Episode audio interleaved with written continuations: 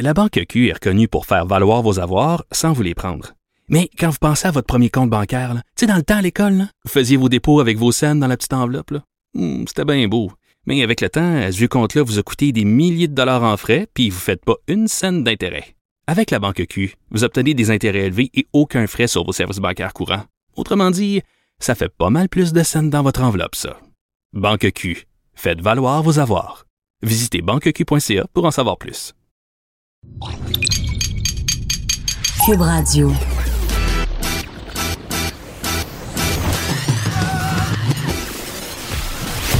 Pour elle, il n'y a jamais de mauvaise question. De 13 à 15. Les effronter. Avec Geneviève Peterson.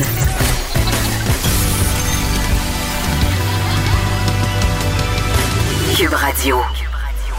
Salut tout le monde, j'espère que vous allez bien. J'espère euh, que pour ceux qui ont été des dissidents, des véritables guerriers de la justice sociale, pour ceux qui ont décidé de braver les euh, intempéries et les conseils euh, des différentes mairies du Québec, j'espère que vous allez bien. Je vous ai vu hier sur les médias sociaux espèce euh, de personnes rebelles qui passaient l'Halloween et j'ai vu tellement quelque chose de drôle. Dans le coin de Québec, OK, il y a littéralement des gens qui passaient l'Halloween en dessous d'un abri tempo. Il y a des pères de famille qui se sont mobilisés, qui ont monté une tente il y avait comme 20, 25 enfants en dessous de ça, comprends-tu, qui passaient dans leur quartier euh, et étaient à l'abri de la pluie. Donc, bravo, vous avez déployé des trésors euh, d'ingéniosité. Moi, été, je dois l'avouer, du côté des pissous, OK? Je n'ai pas passé l'Halloween hier, mais c'était seulement parce que mes enfants avaient été fort bien embrigadés par euh, leur direction d'école, par les techniciennes et les techniciens en service de garde. Je les salue, bravo, parce que ça me tentait pas de passer l'Halloween hier soir il pleuvait littéralement des cordes. Donc, il n'y a eu personne. On se demandait hier ensemble, ça va-tu sonner? Est-ce qu'il va y avoir de la confusion? Il n'y a personne qui a sonné chez nous hier. Personne. Donc, euh, j'étais vraiment contente. Sauf que là, Sauf que là, la question qui nous brûle encore les lèvres, est-ce que l'Halloween, ça va être vraiment mieux à soir? Hein? Parce que quand je me suis levée ce matin, il ventait comme à 52 000 km heure. Euh, les bacs de récupération étaient éparpillés partout sur ma rue. Les cartons revolaient partout. Je suis arrivée dans mon entrée et non, je n'ai pas couché chez nous. Chez qui j'ai couché? Ah, c'est un secret. Euh, il y avait une grosse branche d'arbre qui était euh, tombée à côté de ma voiture. Euh, j'ai été épargnée par la loi de Murphy, mesdames et messieurs. On a ce qu'on mérite, paraît-il. Mais sans blague, ils, vendent vraiment beaucoup et le mercure vraiment descendu. Ça sera pas super nice ce soir. L'Halloween se venge, OK? L'Halloween se venge. Et là, la météo est quand même assez déchaînée. À midi aujourd'hui, euh, Hydro-Québec dénombrait qu'il y avait environ 770 000 clients qui étaient privés d'électricité sur l'ensemble de son réseau. Et j'en suis, j'en suis ce matin à 9 h. Bang, bing, boom, coupure de courant chez nous.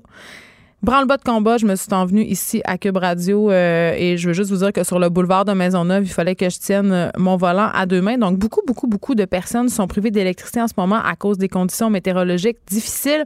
Et là, aujourd'hui, je réalise un rêve je réalise mon rêve d'animatrice, OK? Je vais faire le tour de ces conditions météorologiques difficiles avec Alexandre Paquet. Ça, c'est un météorologue chez Environnement Canada. J'ai toujours rêvé de faire ça. Parle-moi de la météo extrême. C'est la fille du Saguenay en moi jubile. Donc, on aura, euh, on aura du temps avec lui, avec ce météorologue, euh, pour un peu savoir qu'est-ce qui se passe au niveau de la, j'allais dire de Dame Nature. Je l'ai dit, je l'ai dit. On est vendredi, j'ai le dire des affaires. Je dis Dame Nature. Je vais peut-être, tantôt, il va être question de livre. Je vais peut-être dire un ovni littéraire ou un livre dont on ne se sortira pas indemne. J'aurais pas peur euh, des formules éculées. Donc, évidemment, pas d'électricité chez nous. Et on va ramasser euh, des bonbons ce soir. Hier, c'était hier qu'à Cube Radio, on donnait des bonbons. Et là, ce matin, quand je suis arrivée sur mon bureau, il y avait des restants de bonbons. J'étais très fâchée de ce plat-là parce que dans le plat, il y a juste des suçons puis des roquettes. Et là, je ne sais pas si vous êtes comme moi, mais moi, je sépare les gens de deux façons. T'es pour les roquettes ou t'es contre les roquettes, OK? Et moi, je suis du bord des personnes qui sont contre. Comme les kiss, hein? Les kiss, c'est non. Les petits caramels, c'est oui, mais pas les roquettes. Les roquettes, là, c'est des espèces de tubes. On, rend, dirait que c'est rempli de vieilles pilules poudreuses, là. C'est vraiment dégueulasse. OK? Fait que si vous. Non, si vous aimez les roquettes, je vais même pas vous parler. Mais vous pouvez continuer à m'écouter. Je vous aime quand même. Euh, et là, je vais vous apprendre quelque chose. Je ne sais pas si vous avez euh, entendu parler de ça. Ça vient de tomber. C'est une nouvelle de dernière heure. L'annulation de l'Halloween, ce serait la faute des féministes. Oui, vous m'avez bien entendu. L'annulation de l'Halloween, c'est à cause des féministes. Ça circule. C'est une nouvelle qui est encore très, très fraîche. OK, ça circule abondamment sur les médias sociaux, notamment sur Twitter. Euh, un homme des hommes, mais un en particulier qui a lancé cette tendance-là, s'adressant directement à la mairesse Plante et à la ville de Montréal et même au SPVM, y est allé du tweet suivant. Jamais, jamais, jamais on a reporté l'Halloween dans l'histoire de l'humanité encore moins à 24 heures de préavis annoncé par Twitter. Et là, il y a une faute. Je vais appeler ça la féminisation de la société. Trop couveuse, peur d'avoir peur, sur une bonne intention, les négatifs seront plus importants encore. Hey, merci. Merci beaucoup, Monsieur Marchand, de nous avoir expliqué avec autant de brio que c'était à cause de la féminisation de la société, de cette culture de la peur, de cette moumonisation, si l'Halloween avait été annulé hier. Évidemment, si on n'avait pas de mairesse, s'il n'y avait aucune femme à la tête des villes du Québec pour gérer ça comme des mères, des mères trop heureuses, des mères qui sont inquiètes pour leurs petits-enfants, hein? Ben, l'Halloween aurait quand même eu lieu. Donc, ça jette quand même une loi assez importante sur les événements qu'on a connus hier. Je le rappelle, cette nouvelle qui vient de tomber, l'Halloween qui aurait été annulé à cause du féminisme.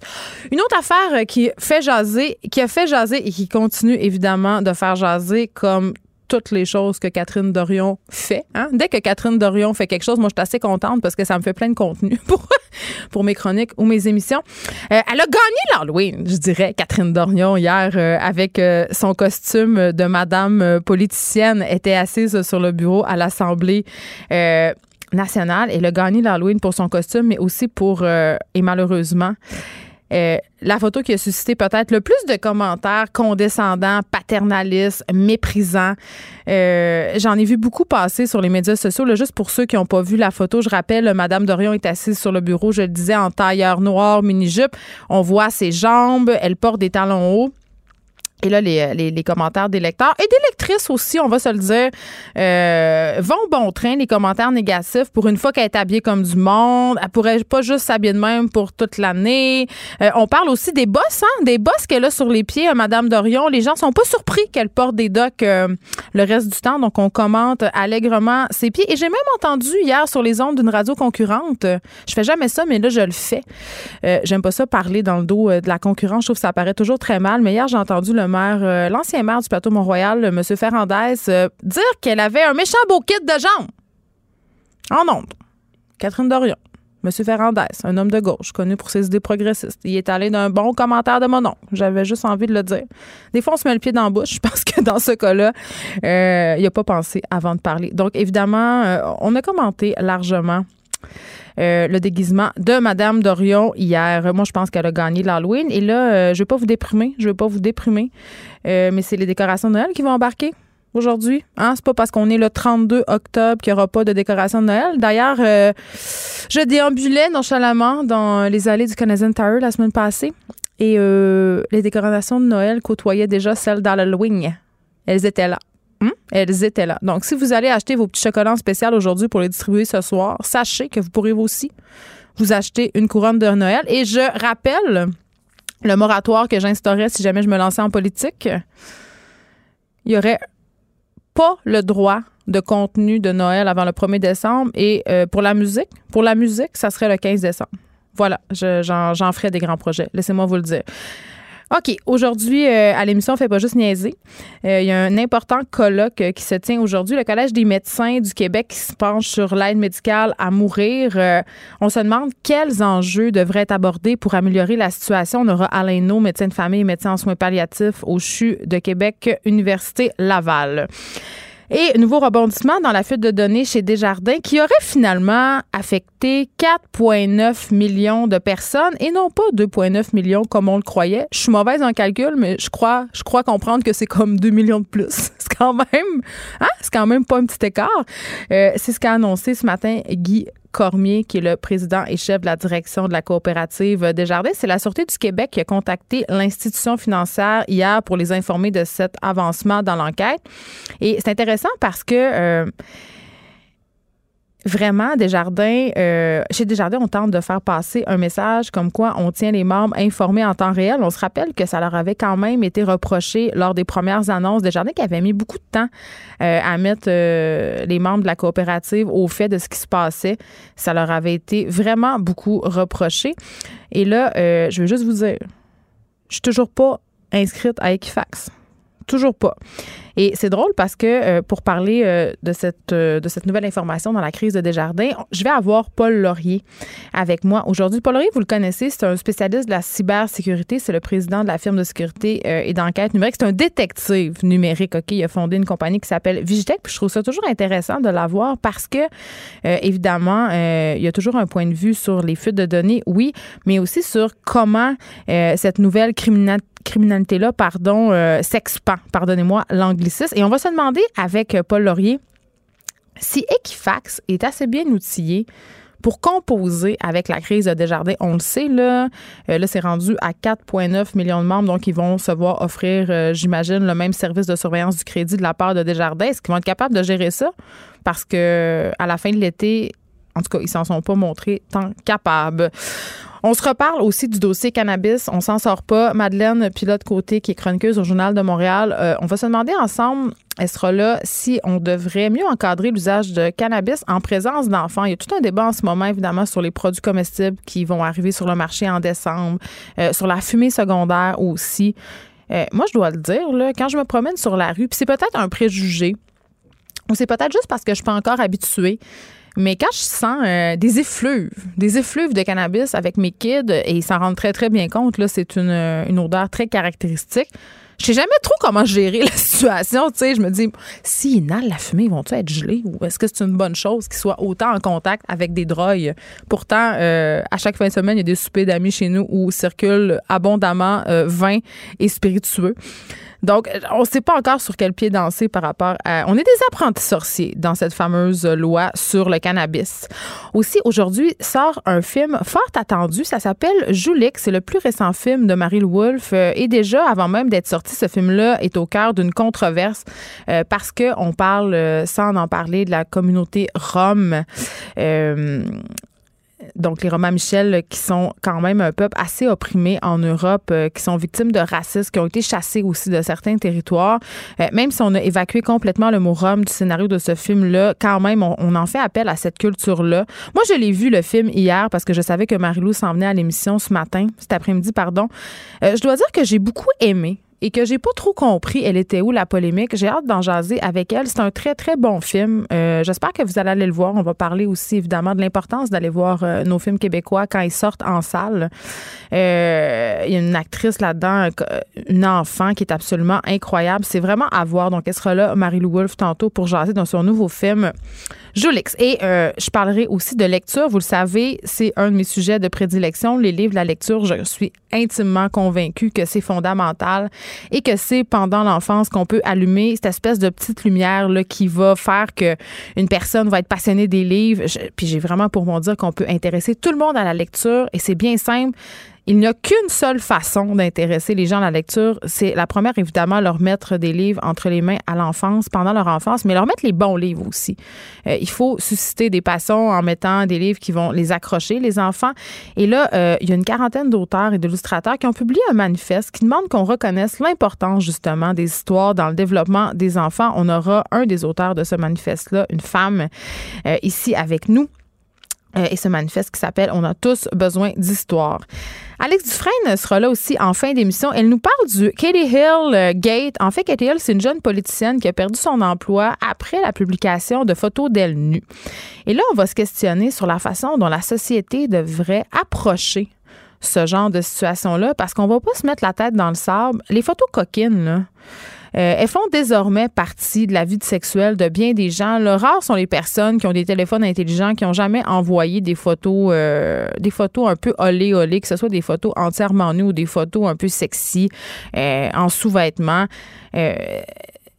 si tu possèdes un téléphone intelligent ou un ordinateur, ça se pourrait, ça se pourrait que contre toute attente, contre tous les règlements euh, sociétaux, ça t'ait tenté un bonsoir d'en envoyer. Euh, et si ça sort, est-ce que c'est si grave que ça? Pourquoi on est encore en train euh, de capoter parce qu'une femme se retrouve nue sur Internet? Est-ce que ça invalide ou ça fait d'elle une personne qui n'est pas apte à exercer des fonctions politiques? Est-ce que toutes les filles ou tous les gars qui ont envoyé, ou tous les gars, pardon, qui ont envoyé des photos d'eux autres euh, en petite culotte à d'autres personnes euh, devraient ne plus tout simplement se présenter en politique, ne devraient plus être à la tête d'entreprise. C'est vraiment euh, tout un questionnement. puis je me demande ça. Puis j'ai envie de vous poser la question, OK? Allez-y sur la page de Cube ou écrivez-moi sur Facebook. Est-ce que vous en avez des photos de vous sexy, nus, gars ou filles, peu importe, là. Euh, est-ce que vous en avez déjà envoyé? Puis est-ce que ça vous fait peur? Parlez-moi un peu de votre rapport, euh, on va appeler ça les sex-filles, hein? Écrivez-moi, parce que ça m'intéresse vraiment de le savoir. Je pense que un peu tout le monde le fait, mais peut-être que je suis dans le champ. Avant qu'on s'en aille à la pause, je veux qu'on revienne sur, euh, je sais pas si vous vous rappelez de la Glenn Close de Kevin Parent. Je ris, mais c'est pas drôle, cette histoire de groupie harcelante qui le suivait partout. Eh bien, cette femme-là, elle a un nom, il s'appelle Renée Toupin et elle vient d'être condamnée à 90 jours de prison parce que euh, malgré plusieurs avertissements, Madame Toupin a continué à harceler Kevin Parent, son idole, même après une première peine d'incarcération. Hein. Donc, c'est une récidive pour elle. Et ce que je trouve capoté, euh, évidemment, on en a parlé euh, quand, ça, quand ça a commencé au début. On se rappelle, là, juste pour faire un petit survol des faits, euh, elle suivait partout. À un moment donné, Kevin Parent s'est réveillé. Elle était assise sur son lit. Donc, elle s'était introduite par infraction dans son domicile. Elle lui écrivait, évidemment. Elle le suivait dans tous ses spectacles. Elle allait le voir dans sa loge. Donc, elle était un peu trop intense. Mais en même temps, il y a quand même un double standard ici. On dirait que je suis pas capable de trouver ça pas drôle. Même si ça l'est pas, même si c'est une attitude absolument harcelante. Ça fait peut-être un peu écho à ce texte que j'ai écrit dans le Journal de Montréal l'autre fois. Euh, dans lequel j'expliquais avoir été victime d'une agression sexuelle par une femme et j'expliquais que justement j'étais pas capable de trouver ça aussi grave, que je m'étais pas sentie menacée, que j'avais pas ressenti le besoin non plus d'appeler la police, de faire une plainte. Dans le cas de René Toupin, j'ai tendance un peu à, penser la même affaire et c'est mal, c'est pas bien. Elle a commis des gestes qui sont criminels euh, et j'ai vraiment pas de misère à croire que Kevin Parent a pu être vraiment euh, apeuré et indisposé quand elle s'est introduite chez lui. Et ce qui est encore plus paniquant, elle a évaluée à l'Institut Pinel. Cette dame-là, elle semble pas vraiment comprendre la gravité de ses gestes. Elle continue à dire que c'était de l'amour, que Kevin ne devrait pas se sentir euh, menacé. Et à propos de cette fois où elle est allée le voir euh, dans sa loge avant un spectacle à Joliette, ça, ça s'est passé à l'été 2017, elle a dit, bah, c'était juste demain. Donc, elle continue euh, d'affirmer ça. Et là, Mme Toupin, elle a affirmé au juge, évidemment, pour pas refaire de prison, j'imagine que ses sentiments envers Kevin Parent étaient neutres, mais on ne l'a pas cru. Donc voilà, elle retourne en prison pour 90 jours. J'espère euh, que ça va lui servir de leçon. Et vraiment, vraiment, vraiment, euh, je sais pas comment. C'est un cas d'érotomanie, cette affaire-là. L'érotomanie, c'est quand on pense qu'une personne, qu'on vit une relation avec une personne, la plupart du temps amoureuse ou sexuelle, sans que ce soit le cas. C'est vraiment comme une, euh, une fiction amoureuse qu'on se raconte à nouvelle. Et c'est très, très triste. C'est très, très triste de voir ça. Vraiment. Euh, donc, c'est ça. Madame Renée Toupin, s'en va en prison pour 90 jours. J'ai le goût de dire bonnes vacances, mais je vais me garder une petite gêne. La Banque Q est reconnue pour faire valoir vos avoirs sans vous les prendre. Mais quand vous pensez à votre premier compte bancaire, tu sais, dans le temps à l'école, vous faisiez vos dépôts avec vos scènes dans la petite enveloppe. Hmm, c'était bien beau. Mais avec le temps, ce vieux compte-là vous a coûté des milliers de dollars en frais, puis vous ne faites pas une scène d'intérêt. Avec la banque Q, vous obtenez des intérêts élevés et aucun frais sur vos services bancaires courants. Autrement dit, ça fait pas mal plus de scènes dans votre enveloppe, ça. Banque Q, faites valoir vos avoirs. Visitez banqueq.ca pour en savoir plus. Écrivaine, blogueuse, scénariste et animatrice. Geneviève Peterson la Wonder Woman de Cube Radio. Le Collège des médecins qui se penche aujourd'hui dans le cadre d'un colloque sur l'aide médicale à mourir. Euh, quels enjeux devrait-il aborder? C'est la question qu'on va se poser avec Alain No, médecin de famille et médecin en soins palliatifs au CHU de Québec, Université Laval. Bonjour, Monsieur No. Bonjour, Mme Peterson. Écoutez, euh, le dossier de l'aide médicale à mourir, c'est un dossier complexe. C'est un dossier aussi empli de zones grises. Et j'ai envie de vous demander, euh, au, départ, euh, sur quoi le Collège des médecins va se pencher aujourd'hui pendant ce colloque? Ben, je peux vous donner une idée euh, des sujets qui ont été discutés ce matin du programme et ce sera intéressant pour vos auditeurs parce qu'ils pourront aller voir ces présentations qui seront rendues accessibles sur le site web du collège dans les prochains jours ou quelques semaines à venir. On peut même les regarder en streaming euh, en ce moment. C'est ça. Pour la première fois, c'était en web diffusion là, ce mhm. matin, et comme l'Assemblée générale l'est cet après-midi aussi. Euh, mais toutes ces présentations-là seront aussi mises sur le site web du collège. Les, les auditeurs n'auront qu'à taper dans leur moteur de recherche euh, Collège des médecins du Québec, colloque 2019, et pourront retourner voir. Alors ce matin, il y a eu des euh, présentations. Euh, la première qui était le témoignage d'un médecin vétérinaire qui a parlé de sa propre expérience avec son père qui a reçu l'aide médicale à mourir, qui était très touchante. Ménard qui a parlé de l'évolution du droit dans le dossier de l'aide médicale à mourir, une travailleuse sociale qui a parlé de l'accompagnement des, euh, des familles, des proches, ainsi que des gens impliqués dans l'aide médicale à mourir, des soignants qui ont besoin aussi d'être accompagnés là souvent dans ce soin. Euh, un médecin qui a parlé du mentorat des médecins euh, qui sont impliqués dans les soins de fin de vie. Un notaire qui a parlé des directives médicales anticipées et des, de, de, tout ce qu'un notaire pourrait avoir à discuter avec un patient qui veut faire des papiers en règle là, pour prévoir euh, ses propres soins de fin de vie. Et enfin, docteur euh, Gaétan Bégin, qui est médecin à Shawinigan, qui a parlé de l'ouverture de la maison de soins palliatifs à Lynn Chrétien, euh, qui a eu lieu en avril 2018, et qui a parlé de quelle façon, dès le départ, eux, ils ont intégré l'aide médicale à mourir dans leur offre de soins de fin de vie, ce qui est le cas d'un nombre croissant d'ailleurs de, maisons de soins palliatifs actuellement au Québec. Je suis curieuse de savoir, docteur No, il y a quelque chose que vous avez dit qui a piqué ma curiosité. Vous avez parlé d'un médecin vétérinaire qui, a, qui a expliqué bon, qu'il avait accompagné son père dans la mort. Mm-hmm. c'est quand même ça doit ça doit quand même être assez particulier puisque en médecine vétérinaire, c'est sûr que c'est pas le même concept, c'est pas l'aide médicale à mourir, on parle d'euthanasie, mais quand même dans ce type de médecine là, euh, mm-hmm. c'est un geste qui se pratique quotidiennement pour éviter euh, la souffrance chez les animaux. Est-ce que c'est est-ce qu'il a abordé cet aspect-là? Ben, tout à fait, exactement. Et c'est pour ça qu'on avait hâte de l'entendre parler parce que ce qu'il nous a expliqué d'entrée de jeu, ce qu'on connaît déjà, c'est que, regardez, pour nous, l'euthanasie, comme médecin vétérinaire, ça fait des dizaines d'années qu'on ben fait ça pratiquement tous les jours. Et on a à accompagner les propriétaires des animaux, comme vous, médecins, le faites pour accompagner les familles des patients qui reçoivent l'aide médicale à mourir. Alors, on a à tenir compte des mêmes choses que vous, médecins, avez à tenir compte dans l'accompagnement de vos malades. Euh, et à partir de sa propre expérience de médecin vétérinaire et de ce qu'il a vécu, comme accompagnant, euh, comme proche de son père qui est décédé, ben, il s'est permis de faire des, suggestions, des recommandations pour euh, améliorer la pratique. Ben, il y avait, alors, il y avait des recommandations comme, par exemple, euh, écoutez, c'est important d'informer d'avance la famille de tout ce qui va se passer. Physiquement, là. Oui, alors expliquer là à quoi servent les médicaments, qu'est-ce qu'on va faire, qu'est-ce qu'on va injecter, comment le malade va se sentir, qu'est-ce que vous pouvez observer si vous êtes au chevet? Alors ça, il faut préparer la famille à l'avance, du moins les proches qui vont être présents au moment de, l'administration de ce soin. Alors vous voyez, c'est des, des, des, exemples comme ça très très euh, très très pratico-pratiques, euh, des suggestions qu'il faisait là aux médecins pour euh, pour améliorer la pratique de l'aide médicale à mourir. un sujet qui est débattu en ce moment, évidemment, c'est la question de l'aide médicale à mourir pour les personnes qui sont devenues inaptes à donner leur consentement? Oui. Euh, là-dessus, je peux vous dire que ce sera le sujet de l'automne, euh, l'automne 2019, et ce sera le sujet de l'année 2020. Euh, évidemment, bon, vous savez que le, jugement de la Cour supérieure du Québec, le jugement Gladu-Truchon, mm-hmm. va obliger les deux paliers de gouvernement à modifier les lois sur l'aide médicale à mourir, tant le provincial que le fédéral. Alors, il est déjà acquis que le critère restrictif de fin de vie qui limitait l'accès à des malades qui étaient mourants ou dont le décès était prévisible d'ici, on peut dire, 12 à 18 mois, va être retiré. Alors, des grands malades euh, souffrants, incurables, comme, les, comme le sont M. Truchon et Mme Gladu, vont éventuellement, une fois que la loi sera modifiée, pouvoir accès à euh, avoir accès à l'aide médicale à mourir. Ou par exemple, des gens qui ont l'Alzheimer et qui vont devenir inaptes à consentir là, pour rendre ça concret.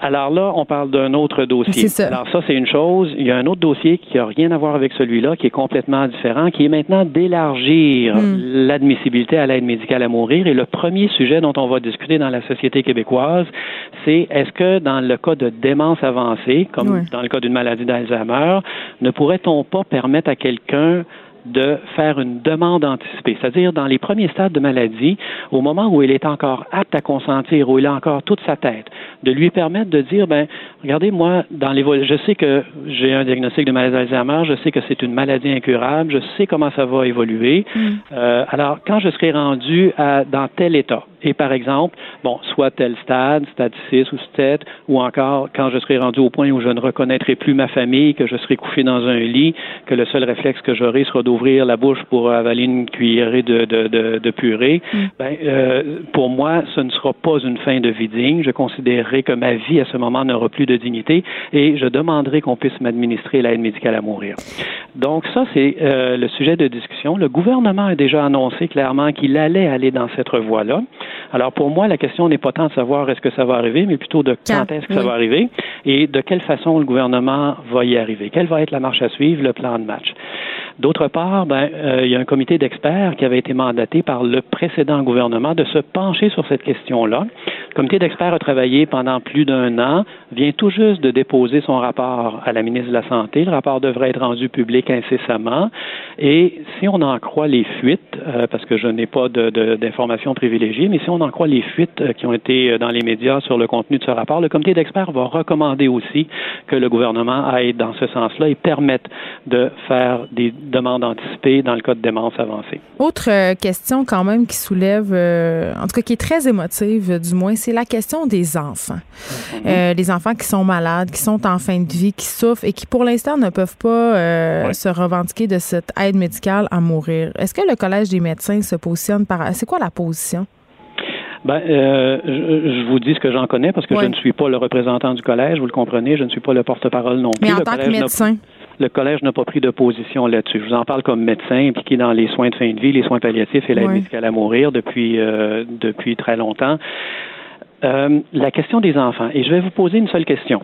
Vous savez, si vous avez un jeune adulte de 18 ans et un jour, parce que le cancer, la maladie sévère, la souffrance, ça ne fait pas de distinction d'âge. Vous avez quelqu'un qui a 18 ans et un jour, qui a un cancer très métastatique, très virulent, euh, avec des souffrances psychiques, physiques intolérables, et qui a une espérance de vie de six mois. Hmm. Ce jeune homme, aujourd'hui, peut demander et recevoir l'aide médicale à mourir s'il répond à tous les critères pourquoi est-ce que le jeune homme, dans la même situation exactement, qui aurait 17 ans et un jour, serait condamné, lui, à tolérer, à, subir toutes mm. souffrances jusqu'à sa mort dans six mois? Ben, je veux dire, moi, j'ai posé la question plusieurs fois, puis je trouve que c'est une espèce, une absurdité, évidemment. N'est-ce pas là la définition de la torture que ben. d'obliger quelqu'un à souffrir? Donc, c'est une question importante qui devra être répondue collectivement, éventuellement. Il y aura à avoir un débat public, mais je pense qu'il faut aussi prendre un peu de recul sur l'expérience des autres pays. Il y a deux pays actuellement qui permettent l'aide médicale à mourir ou l'euthanasie là chez les enfants. La Belgique, euh, à partir de l'âge de 12 ans, depuis 2014, et il faut considérer que ce sont des soins L'aide médicale à mourir est déjà un soin exceptionnel chez les enfants. C'est encore plus rare, plus exceptionnel. La Belgique a trois ou quatre cas dans les cinq dernières années qui étaient tous des adolescents avec des cancers, avec des souffrances intolérables. Les Pays-Bas permettent l'aide médicale à mourir chez les enfants sans distinction d'âge euh, et euh, depuis 2002 et euh, en 17 ans, il y a une quinzaine de cas environ, tous à peu près la même situation. Et on a mis des balises. Euh, par exemple, ben, il faut que le, le, le, jeune soit jugé comme étant un mineur mature, c'est-à-dire qu'il a une capacité de discernement. Et on sait tous que les jeunes qui sont très malades en général ont beaucoup de maturité, souvent plus que les jeunes du même âge là qui sont en santé. Mais on doit évaluer cette capacité-là à, consentir, capacité de discernement. Dans les deux pays, on a on a mis comme exigence que les parents soient d'accord aussi avec la procédure. Il y a une évaluation qui est faite évidemment par plusieurs médecins. Il y a une évaluation qui est faite par un pédopsychiatre ou un psychiatre. Donc, il y a des balises qui sont en place pour éviter les dérapages. Mais cette question-là de l'aide médicale à mourir chez les enfants, elle est incontournable. Elle devra euh, faire l'objet de discussions éventuellement au Québec. Et moi, ce que je dis souvent, c'est que l'aide médicale à mourir, vous savez, on commence à en parler. Euh, parce qu'il y a encore beaucoup de chemin à faire, beaucoup de discussions à avoir, beaucoup de débats de société à avoir. Oui, c'est très euh, émotif aussi, évidemment. C'est très émotif, évidemment. c'est très émotif. Mais il faut, à quelque part, vous savez, toujours, on a tendance toujours à voir ça de notre propre point de vue personnel. Hein? Mm. Et il faut dépasser ça pour aller voir maintenant qui sont les malades qui font des demandes. Euh, ça fait quatre ans qu'on fait de l'aide médicale à mourir au Québec, là, donc il n'y a, plus de place à n'en parler que de façon théorique ou intellectualisée. Il faut aller voir l'expérience terrain euh, et surtout, il faut écouter les malades qui, qui sont les premiers impliqués, là, parce que dans tout ça, dans ce soin, comme dans tous les autres soins, l'intérêt du malade devrait toujours primer sur nos propres, notre propre intérêt ou nos propres valeurs, convictions personnelles. Docteur Alaino, euh, merci. Ça me fait plaisir. Euh, je rappelle qu'on parlait au docteur No, puisqu'aujourd'hui, le Collège des médecins euh, se penche sur la fameuse question de l'aide médicale à mourir euh, dans le cadre d'un colloque annuel. La Banque Q est reconnue pour faire valoir vos avoirs sans vous les prendre. Mais quand vous pensez à votre premier compte bancaire, tu sais, dans le temps à l'école, vous faisiez vos dépôts avec vos scènes dans la petite enveloppe. Hmm, C'était bien beau. Mais avec le temps, à ce compte-là vous a coûté des milliers de dollars en frais, puis vous ne faites pas une scène d'intérêt. Avec la Banque Q, vous obtenez des intérêts élevés et aucun frais sur vos services bancaires courants. Autrement dit, ça fait pas mal plus de scènes dans votre enveloppe, ça. Banque Q, faites valoir vos avoirs. Visitez banqueq.ca pour en savoir plus. Écrivaine, Blogueuse. scénariste et animatrice. Geneviève Peterson. La Wonder Woman de Cube Radio. Je vous ai demandé sur la page Facebook de Cube Radio si vous aviez déjà envoyé des photos de vous nus par messagerie, que ce soit par texto, par courriel. Euh, vous me répondez à ma grande majorité non. Je suis quand même assez étonnée parce que j'ai l'impression que ça fait partie euh, désormais de la vie sexuelle des gens, peut-être de personnes qui sont nées à l'ère numérique, c'est-à-dire qui sont habituées d'avoir un téléphone intelligent dans les mains 24 heures sur 24. Il y a Sylvie Duchesne qui nous répond Jamais, je ne me respecte trop pour ça. Euh, Manon Chartrand qui me répond Non, jamais, gardons un peu de mystère. Et euh, bon, d'autres personnes qui me répondent que non en me faisant des petites blagues. euh, mais quand même, c'est assez révélateur euh, de ce qu'on pense de la nudité des femmes en général. La question de respect revient assez souvent. Et là, euh, évidemment, je suis avec Madeleine Côté. Bonjour. Salut, Madeleine Pilote Côté. Oui. Pilote Côté. Je peux pas m'empêcher de te demander si tu as déjà envoyé des nudes à des gens. Des news. Ben écoutez, euh, je m'assume. Je vais dire oui, j'ai déjà envoyé des news à des gens. Ouh! Et euh, en plus, euh, j'ai- j'ai j'ai trouvé que j'étais très respectueuse envers moi-même en le faisant. Pourquoi? Ben, je pense qu'il y a moyen là, de de- d'envoyer ça sans sentir qu'on qu'on atteint son le respect qu'on porte à soi-même. Mais c'est comme si la nudité, c'était mal. Ben c'est ça. Alors que je pense que, regarde, moi je suis, je suis tout à fait à l'aise avec mon corps et effectivement des fois ça me tente d'en envoyer Hey, euh, soit à mon copain ou peu importe. Puis juste Oh, le fait peu de importe? peu, peu- C'est qui ça, peu importe? non pas peu importe, mais dans le sens là présentement j'ai un copain. Mais Ouais, si j'ai pas de copain, tu sais effectivement je peux je peux euh, peut-être me laisser tenter euh, par des petites amourettes. Moi, j'ai une amie qui, euh, qui, qui est en polyamour, donc elle a plusieurs relations en même temps. Puis elle dit, moi, là, je veux pas rendre personne jaloux. Fait qu'elle dit, quand je prends une photo de moi nue, je l'envoie aux trois en même temps. Comme ça, il n'y a pas de confusion, mais pas en même temps dans le même message. Mais puis ils peuvent pas me reprocher de ne pas leur avoir envoyé, donc elle gère ça de même. Ben oui, c'est une bonne solution. Puis des fois, euh, moi, mes amis, des fois, ils font ça. Ça peut être compliqué de prendre des bonnes photos avec un bon tu angle. peux le faire avec une amie. Moi, Tu j'ai peux déjà fait le des faire- shootings ouais, dans tu le peux- bain. oui, tu peux le faire avec une amie ou encore quand tu réussis enfin à prendre une bonne photo, ben tu la gardes Ah, dans ben un oui, petit pour document. puis- ben, pour les archives, puis tu peux la renvoyer l'année d'après. Ah. Puis euh, Moi, à un moment donné, euh, je discutais avec un gars.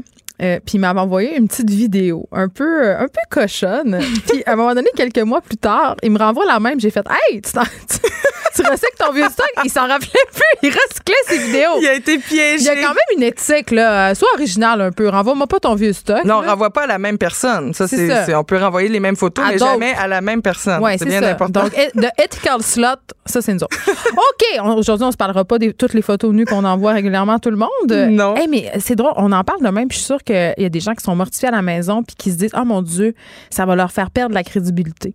Tu sais, parce qu'on est des journalistes, puis on est des femmes, puis mon Dieu, il faut donc être crédible. C'est comme si, et puis on arrête de- d'en parler après ça, c'est comme si ça faisait, ça nous faisait perdre de notre euh, sérieux, de justement euh, la valeur à notre propos que d'assumer cette sexualité-là. Je trouve ça quand même quelque chose en 2019. là. Mais oui, puis c'est surtout euh, orienté vers les femmes dans le sens où les hommes, euh, je, je vais- je vais m'avancer là, mais peut-être que la plupart des hommes ont déjà envoyé une dick pic, une photo de leur pénis à On dirait que quelqu'un. c'est moins, euh, c'est moins répandu parce qu'on veut pas tant voir ça des pénis. Ah ben, Moi. quand c'est sollicité, sollicité euh, on ça, peut. quand c'est sollicité. Seulement quand c'est sollicité, mais effectivement, quand ça s'apprend par surprise, c'est non merci pour Moi, les personnellement, euh, envoie-moi une photo de tes arbres, je vais être plus contente. euh, ou de tes fesses que de ton membre viril. OK.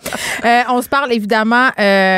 De l'entrée en vigueur de cette fameuse loi sur le cannabis. On n'arrête plus de se parler de ça, mais quand même, euh, comme, tout comme l'aide médicale à mourir, il y a plein de zones grises, ça fait peur aux gens. C'est pas dans le même spectre de l'existence, mais euh, beaucoup, beaucoup de, de nuances de gris, sans faire de mauvais jeu de mots.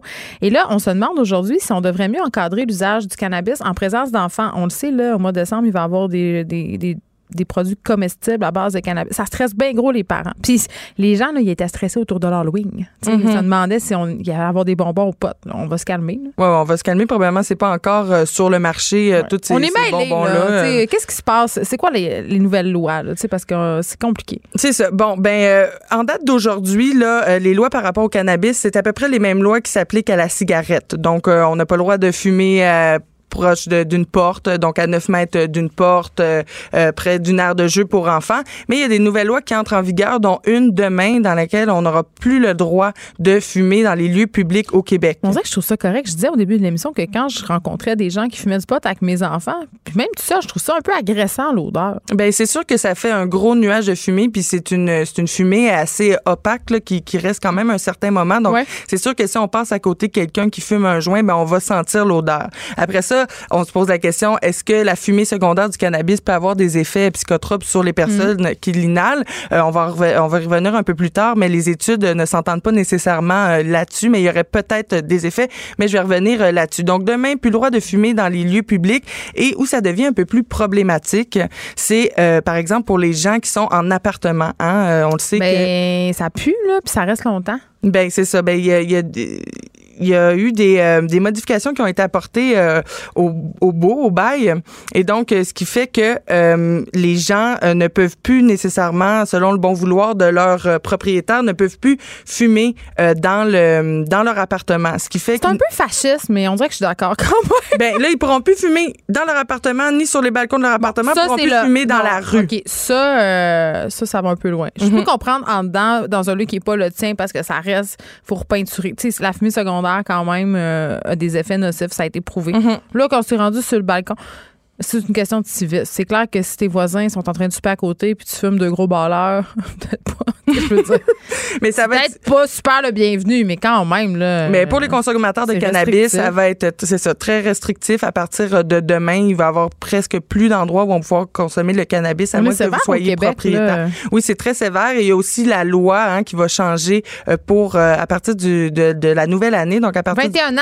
1er janvier 2020, il va falloir 21 ans là, pour pouvoir euh, consommer et acheter légalement ça, du cannabis. C'est ridicule. J'en parlais cette semaine avec une personne, une médecin, en fait, qui, puis on se disait, écoutez, là, euh, elle a travaillé à la santé euh, publique, ça fait des études, puis elle Hum. se disait, tu sais, on garde quand même l'âge de consommation d'alcool à 18 ans. Il y a une c'est grande comme- incohérence. C'est oui. C'est une grande C'est incohérence. un coup d'épée dans l'eau, honnêtement. Mhm, mhm. Et, et cette semaine, je suis allée rencontrer à l'hôpital Sainte-Justine euh, docteur euh, Chadi. Nicolas Chadi, c'est le premier et seul spécialiste euh, pédiatre formé en toxicomanie des mineurs en Amérique du Nord. Quand même, OK. Oui, et quand même, et je lui ai posé mes questions euh, par rapport, en fait, ma question, c'était est-ce qu'on devrait effectivement mieux encadrer l'usage du cannabis en présence d'enfants? Parce qu'il n'y a pas de loi. Euh, on a le droit. Peux pas fumer dans l'auto en présence de tes enfants, ça, il y a une loi. Ouais, ça, c'est pour la cigarette, mais on ça devrait être la même chose. Oui, ça devrait être la même chose, mais on n'a pas le droit de fumer du cannabis en auto, donc ça, on règle tout de suite le problème. Ah, c'est vrai. Hein? OK, ouais, ouais, ouais. Mhm. J'avais euh, zappé ce bout-là, l'illégalité de la chose. Mais moi aussi, je cherchais l'autre jour la loi. J'étais, ah, on a le droit de fumer, pas le droit de fumer la cigarette en auto avec des enfants, mais on a le droit de fumer le cannabis. Puis là, j'ai compris que, Ouais. qu'effectivement, on n'a pas le droit de fumer le cannabis dans en notre auto. tête, c'est associé cigarette, fait que j'avais pas. euh, Oui, c'est ça, mais ouais, c'est, ça. hein. Il faut, il le faut cannabis le- au volant, c'est illégal. C'est illégal, il faut le prendre en compte, c'est bien important. Et donc, je suis allée poser plein de questions à Dr Ouais. euh, pour un, un peu qu'on soit un peu plus éclairé. Et euh, il m'a parlé donc des différents types de fumée. Donc, on a la, la fumée primaire, hein, qui est directement inhalée par les fumeurs. Il y a la fumée secondaire, qui est un mélange de fumée expirée par les fumeurs et de la fumée de la combustion elle-même. Donc, la fumée de secondaire dont on entend souvent parler, surtout par rapport à la cigarette. Et une nouvelle sorte de fumée que je ne connaissais pas, la fumée tertiaire, qui est constituée de la fumée qui va être imprégnée là, dans un milieu intérieur. Donc, par exemple, si on fume Dans le le cannabis dans les Ouais. divans, dans les murs, Les euh, toutous des enfants. les toutous des épouvantable. Mais c'est vrai. Tout ce qui, qui peut contenir un peu de, de l'odeur, s'imprégner d'une odeur, euh, peut avoir des constituants chimiques euh, de la fumée qui vont rester imprégnés, voire même des années dans ces tissus-là. Et euh, qu'est-ce qu'on sait des effets secondaires? Des effets de la fumée secondaire du cannabis. Comme je disais tantôt, les études, ils s'entendent pas. Premièrement, il y a pas beaucoup. Est-ce que les études s'entendent des fois, Madeleine, Ben, de l'autre côté? Ouais, je pense, Ouais. pense pas. Là. Je pense qu'on peut dire que les études s'entendent euh, rarement, mais surtout, surtout au niveau du, euh, du cannabis et la- les effets de sa fumée secondaire. Ce qu'on sait, c'est qu'on pourrait dé- déceler la présence de THC, donc qui est l'agent actif du cannabis, chez les personnes non fumeuses exposées à la fumée du Il cannabis. faut être exposé quand même beaucoup, là. Ouais, faut être exposé quand même beaucoup parce que c'est c'est jamais comme si on allait euh, prendre euh, une une puff de joint ou si on allait inhaler directement le cannabis. Donc c'est certain. Puis on peut même retrouver euh, peut-être un peu de cannabinoïdes dans le- dans le sang de certains sujets Ouais. qui ont été étudiés. Euh, sinon, faut faire attention. Ce que le docteur me disait, c'est que c'est un peu normalisé, hein, le cannabis. Banalisé. Banalisé aussi. Et euh, c'est encore considéré, ben c'est une drogue et c'est considéré comme une drogue. Et le pédiatre, docteur Chazy, remarque que les parents ont toujours ce malaise, même si c'est légal, de poser des questions par rapport à leur consommation et le danger que ça pourrait euh, avoir sur leur enfant. Et donc, je- docteur Chadi disait qu'il fallait démocratiser aussi euh, le fait qu'on parle de cette drogue-là, Mm-hmm. puisqu'elle est légale et qu'on parle des risques associés euh, à nos enfants par rapport à ça. Par exemple, une femme qui allaite, il faut faire attention. Ben oui. Parce que si Ça un- va, ça va direct dans le oui, ça va direct 1 ou 2 là, du, du, de ce qui fait l'euphorie du cannabis va Ouais. être transféré dans le lait de maman. Donc, il faut faire attention aussi. Et euh, surtout les dangers de la consommation du cannabis en présence d'enfants. Les enfants ont tendance à imiter. C'est surtout là-dessus On qu'on y apprend par l'exemple. Ils apprennent par l'exemple. Et les effets de la fumée secondaire restent flous. Donc, on évite, si possible, de consommer quand on est enceinte, en présence d'enfants et quand on allait. Ouais, ben c'est ça. Tu sais, il faut, il faut, il faut pas capoter non plus avec ça, mais il faut quand même être conscient que ça reste une drogue et tout comme l'alcool, évidemment, il faut prêcher. Par exemple, merci beaucoup, Madeleine. Puis de l'autre côté, on peut te lire dans le journal de Montréal. De 13 à 15. Les effrontés. On se parle de la fuite de données de Desjardins qui aurait affecté finalement 4,9 millions de personnes et non pas 2,9 millions comme on le croyait euh, au début de cet été. Ça a été annoncé ce matin dans une conférence de presse par le président et chef de la direction de Desjardins, Guy Cormier. Et là, j'avais envie de jaser tout ça avec Paul Laurier, euh, qui est un expert en cybersécurité, un enquêteur numérique. Bonjour, Monsieur Laurier. Bonjour. Écoutez, euh, est-ce que ça vous surprend que la, que la fuite de données ait affecté plus de personnes que ce qui avait d'abord été annoncé par Desjardins cet été? Euh, non, parce que c'est c'est une information qui circulait depuis euh, depuis un, un certain temps. OK. Et euh, dans le fond, ce que la police a confirmé euh, à Desjardins, c'est que les, les données ont été utilisées. Mais la mesure où on avait un, une espèce de bassin de données, de ce qu'on appelle en, en jargon un data lake, et ces, ces données-là étaient accessibles à des gens de mar- marketing qui n'avaient pas du tout à, à avoir nos numéros d'assurance sociale ou nos dates de naissance. Hmm. Euh, les données étaient déjà utilisées. Donc, c'était connu que tout le bassin de données euh, avait potentiellement été utilisé. Et pour répondre à la question, ben, je ne suis pas étonné du tout que cette, euh, cette nouvelle sorte aujourd'hui. Bon, là, si je comprends bien, euh, Paul, vous avez été victime du... vo- Vous êtes chez Desjardins? Euh, tout le monde chez nous, ma compagnie, les, les enfants, euh, le chien, non pas le chien. mais, euh, Pas le chien, quand même. est- Tout le monde a été victime et euh, c'était quand même c'est un choc.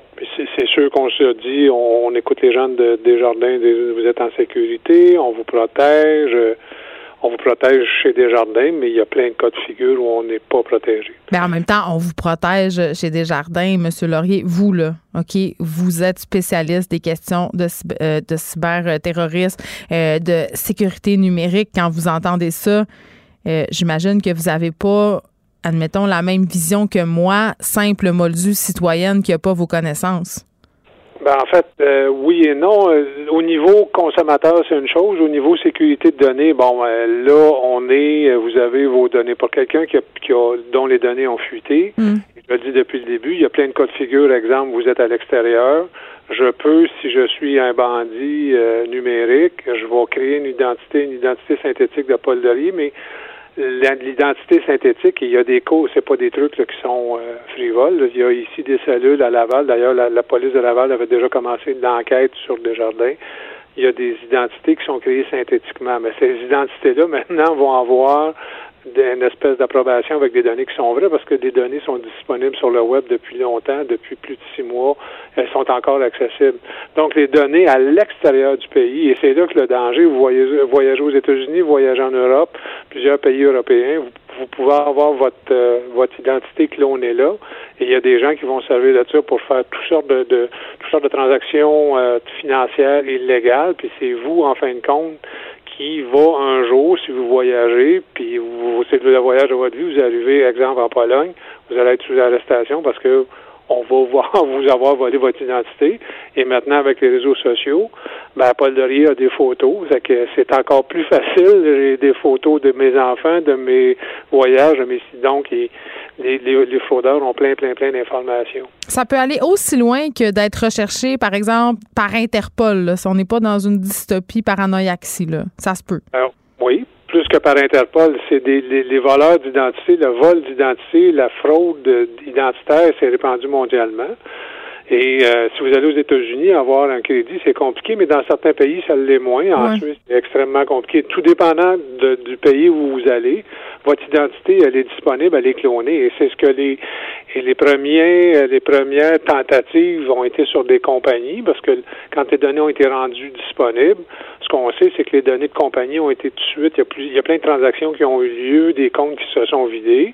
Et il y a des gens, moi j'ai des gens là, qui sont venus consulter, euh, qui sont venus nous consulter, mais là, c'est pas Desjardins qui sont fait voler. Ils sont fait voler chez, chez la Banque nationale, ils sont fait voler euh, la Banque CIBC, ils sont fait voler ailleurs. L'identité est déjà... Pourtant, pourtant, les établissements euh, certifient que si on se fait voler de l'argent dans notre compte suite à des fuites de données ou un vol d'identité, ils garantissent que ça sera pas le, le au consommateur de payer pour ça payerez pas chez Desjardins, mais moi, je peux vous donner des, je peux vous référencer du monde qui vont venir vous dire que chez euh, la Nationale ou à la CIBC ou à la Laurentienne, ils ont des problèmes, puis là, ils sont obligés de payer des frais d'avocat, puis de demander, parce que Desjardins euh, garantit à l'intérieur, mais garantit pas euh, L'autre institution financière ne garantit pas les mêmes, n'ont pas les mêmes, euh, ont pas les mêmes euh, standards, ou n'ont pas les mêmes protections. Puis il y a des prêts automatiquement. Maintenant, c'est plus surveillé, mais vous pouvez avoir un prêt, pour ouvrir un compte par internet. Maintenant, c'est assez rapide. La TD qui est tangerine. Tangerine, vous pouvez, vous n'êtes pas obligé de vous présenter à personne. Donc le niveau de d'authentification parce que c'est le problème de la personne reste entier. C'est complexe, ça reste très complexe comme. Euh, OK. Euh, maintenant, M. Laurier, parlons, si vous voulez bien, d'Equifax, parce que euh, Desjardins a offert un service de surveillance à tous les membres dont l'identité aurait pu être compromise par cette fuite de données-là. Moi, j'essaie personnellement de m'inscrire depuis l'été. J'ai un peu abandonné, mais je suis toujours pas inscrite et je me demande justement qu'est-ce que ça va me donner? Est-ce qu'Equifax est assez bien outillé pour composer avec la crise, là, puis en plus, bon, maintenant, on sait que c'est 4,9 et non plus 2,9 millions de données qui ont été compromises. Ben, je vais vous donner un comparatif. Moi, quand, quand l'histoire est sortie, je suis allé directement chez euh, TransUnion et mhm. j'ai payé de ma poche. TransUnion, euh, j'ai euh, demandé une carte de crédit chez Home Depot parce qu'on me donnait un spécial. TransUnion m'a avisé deux jours après. Chez Equifax, j'ai été averti à la fin du mois. Ouf, fait qu'ils ont le temps d'en faire des fraudeurs des affaires pendant un mois, là. Oui, ben c'est exactement ça. Equifax n'a pas la capacité, euh, c'est pas une police, c'est quelqu'un qui vous envoie des, des alertes, dans la mesure, n'a pas des ressources, et c'est pas un système policier, il va juste vous dire, hey, il y a quelqu'un qui a altéré votre crédit, ou vous avez payé un solde, ou vous avez fermé un compte hypothécaire, ou vous avez avoir une notification dans votre bureau de crédit. C'est le type d'alerte qu'on vous offre. Mais si le vol a lieu le 2, du mois, ben l'historique n'est pas instantané. On va vous envoyer un rapport à la fin du mois. Mais en même temps, c'est un peu particulier, là, étant donné qu'on sait tout ça, étant donné que Desjardins sait qu'il va y avoir une pression, si on veut, sur Equifax. Pourquoi Equifax étend pas son service, justement, puis exerce pas une vigilance supplémentaire au lieu de juste envoyer des notifications? Pourquoi il n'engage pas du nouveau monde? C'est une question très basique, mais en même temps, il me semble que c'est juste logique. Ben, Equifax a eu beaucoup, beaucoup, beaucoup, beaucoup de difficultés, a encore beaucoup, beaucoup, beaucoup de difficultés. Toujours pas capable d'avoir la ligne. Toujours pas. vous êtes, vous en êtes témoin vous-même. avoir les ressources francophones, c'est compliqué. Et puis là, avec, c'est pas rien d'avoir 4, 4 millions d'adhérents ou 5 millions d'adhérents d'un coup. Ben oui. Ça absorber, il faut que ça soit dans une chaîne de traitement. Il y a ce qu'on appelle en bon français un workflow. Mm. Pas évident, c'est pas, pas en un clic, c'est pas un fichier Excel. Puis il y a toute la série de transmission de données, tout ça. Donc, c'est pas évident parler à quelqu'un, c'est pas tout le monde qui est habile dans l'informatique, c'est pas euh, c'est pas tout le monde qui a l'informatique, c'est pas tout le monde qui a accès à Internet. En tout cas, j'espère qu'ils ont fait un prix forfaitaire à Desjardins parce que ça va leur coûter une beurrée. Oui, puis de toute façon, Equifax, c'est si je regarde les Français, eux, c'est la Banque de France qui gère les institutions de crédit, ce qu'eux mm. appellent les incidents de crédit. Oui, mais est-ce que ça devrait pas justement être étatisé? Parce que c'est une question qu'on se posait ici, euh, en tout cas à l'émission. Est-ce qu'on devrait, est-ce que l'État devrait contrôler le crédit plutôt que ces compagnies-là privées qui ont quand même un pouvoir énorme sur notre crédit, nos finances? Absolument. C'est comme, comme j'ai un exemple, j'ai euh, j'ai quelqu'un, euh, un Européen français, dont on va avoir des renseignements financiers, on nous demande d'avoir des renseignements financiers, hmm. et c'est la personne elle-même qui doit, par la Banque de France, faire sa demande de crédit puis le transmettre le rapport. Et puis il n'y a pas plus, euh, ça peut être la Banque du Canada, ça pourrait être un, ça pourrait être une organisation filiale de la Banque du Canada, ça peut être les banquiers ont déjà des ont déjà les, les associations des banquiers canadiennes euh, des banquiers canadiens ont déjà des, une organisation qui se parle. Donc, est-ce qu'on pourrait déléguer le pouvoir à ces gens-là qui serait une organisation à but non lucratif? Moi, je pense que oui. Je pense qu'on est rendu là. Pas une société américaine qui est en compétition avec une autre société américaine qui a déjà qui a déjà eu des failles de sécurité, sécurité importantes. Et puis, au niveau des dirigeants, il y a eu des mouvements je vous dirais, éthiques assez, euh, assez douteux. Quand, quand il y a eu la fuite de données, ben, il y a mm. des dirigeants qui sont mis à vendre leurs actions. Et là là. c'est questionnant. Quand on parle on parle l'éthique n'est pas nécessairement la priorité, mais dans ce cas ici, l'identité numérique, je pense que l'occasion, puis je suis un peu euh, toujours un peu euh, étonné d'entendre le gouvernement dire on prend ça au sérieux ou on OK, à part de prendre ça au sérieux, quelles mesures vous Qu'est-ce que vous faites?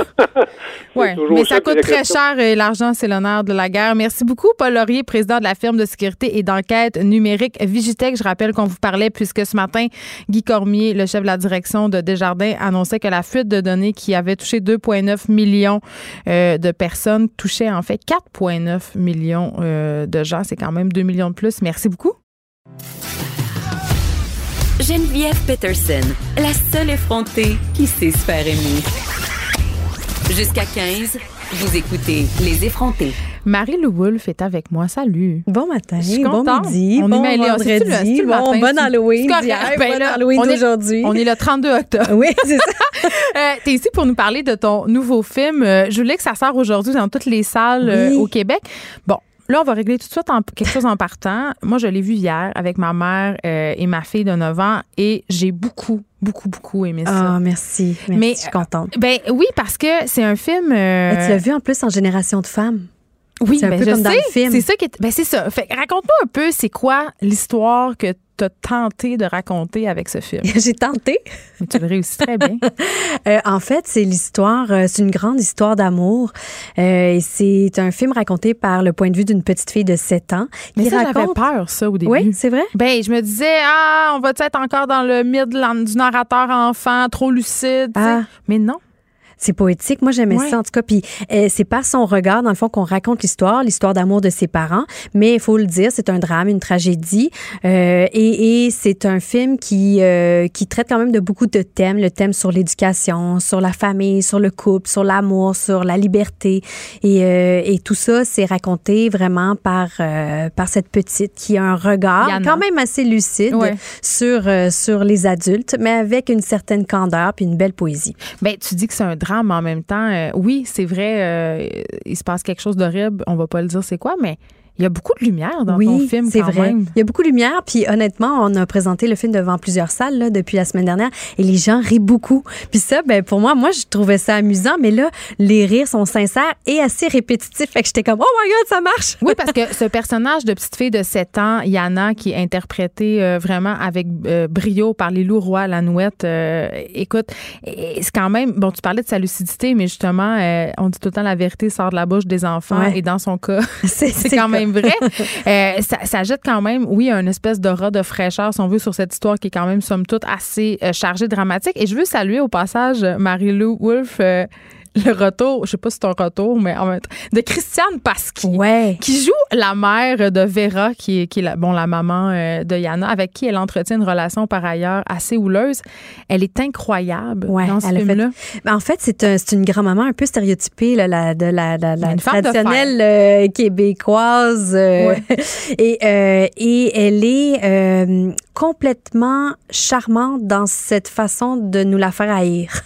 c'est comme On si, exactement mais c'est comme si elle a réussi à ce qu'on ait de l'empathie pour elle, même ouais. si elle chiante. Oui, parce qu'elle aime sa fille. Ah ben oui, mal peut-être, mais elle l'aime.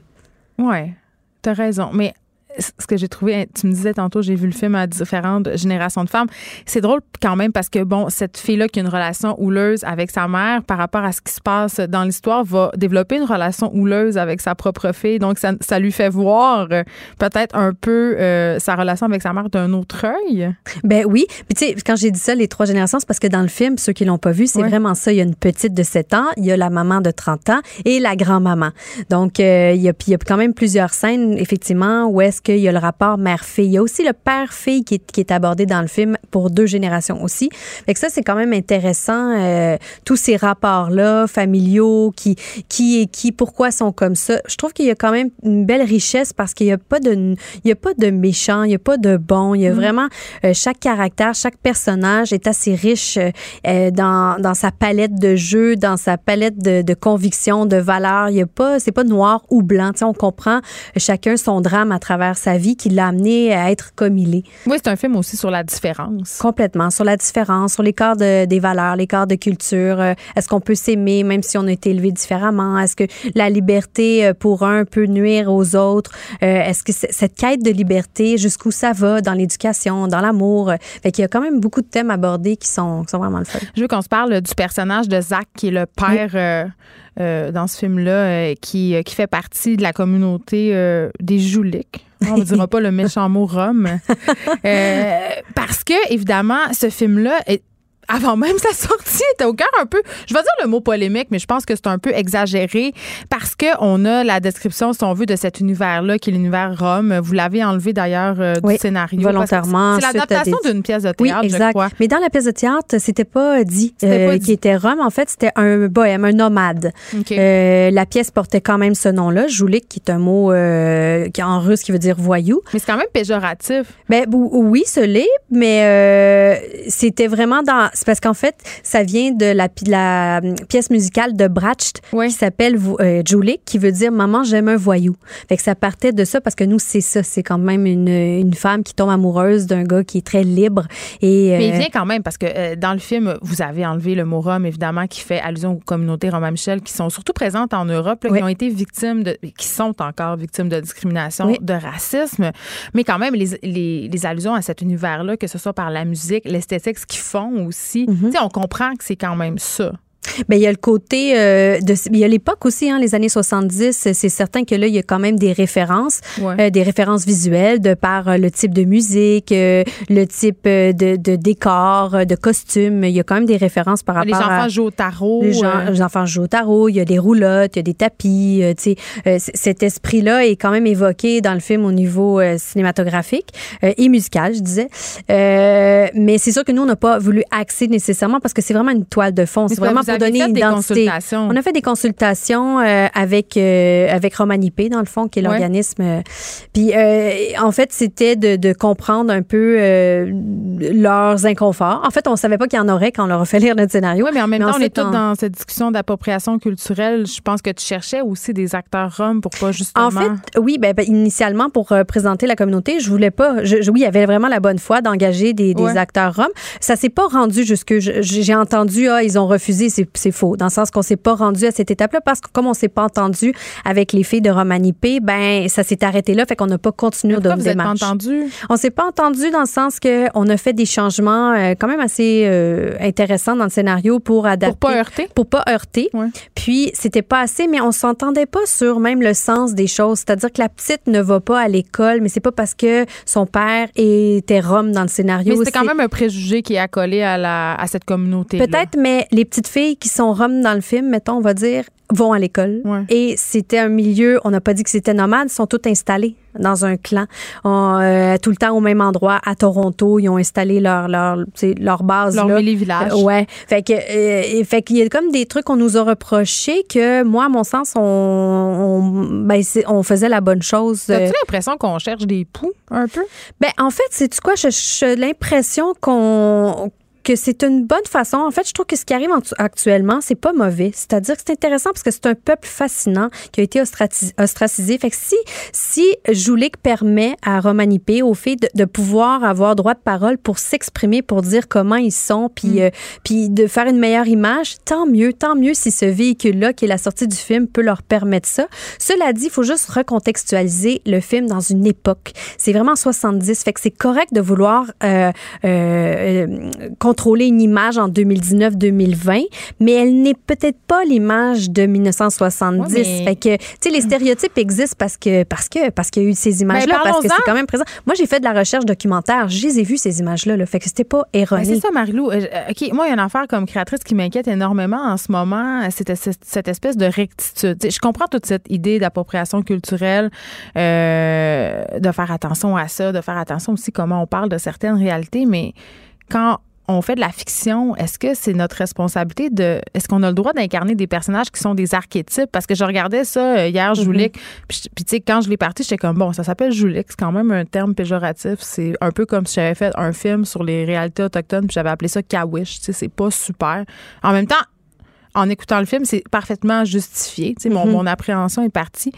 Mais je me dis quand même, est-ce qu'on est rendu qu'on va vouloir éviter certaines questions? Euh, parce que chez différentes communautés, il y a des problématiques. Mm -hmm. on peut pas le nier. Exactement. Fait est-ce que nous, on peut pas en Puis on veut pas heurter. Non, mais est-ce, qu'on, comme créatrice, on n'a plus le droit d'en parler? Ben, je me pose la même question. Ça me fait, peur. Je pense que c'est un débat public qui vaut la peine d'être, euh, d'être parlé, d'être, d'échanger. Il n'y a pas de règles en ce moment. C'est pas clair un devoir pédagogique aussi. Il y a un devoir de représenter toute une communauté à défaut de, parler de nos personnages, de nos faits, de nos récits. Ben, c'est ce que je pense aussi. Mais en même temps, moi, je veux pas heurter personne. Fait que euh, il y a peut-être terrain d'entente à avoir, mais jusqu'où elle est cette ligne-là? Nous, on avait l'impression que justement d'écouter les inconforts, de comprendre et ensuite être logique et sans vouloir heurter. Je, pensais qu'on avait terrain, trouvé ce terrain d'entente-là, mais visiblement non. Ben parce que euh, c'est ça, parce que là, je me disais, ok si, mettons, on faisait un film euh, qui se déroule, je sais pas moi, dans le nord du Québec, puis là, tu as une communauté autochtone et que là, tu as un personnage euh, amérindien, par exemple, qui a des problèmes d'alcool, des problèmes de violence conjugale. Et je sais pas ce que tu vas faire avec ça. Ben, être dans Ben, c'est ça.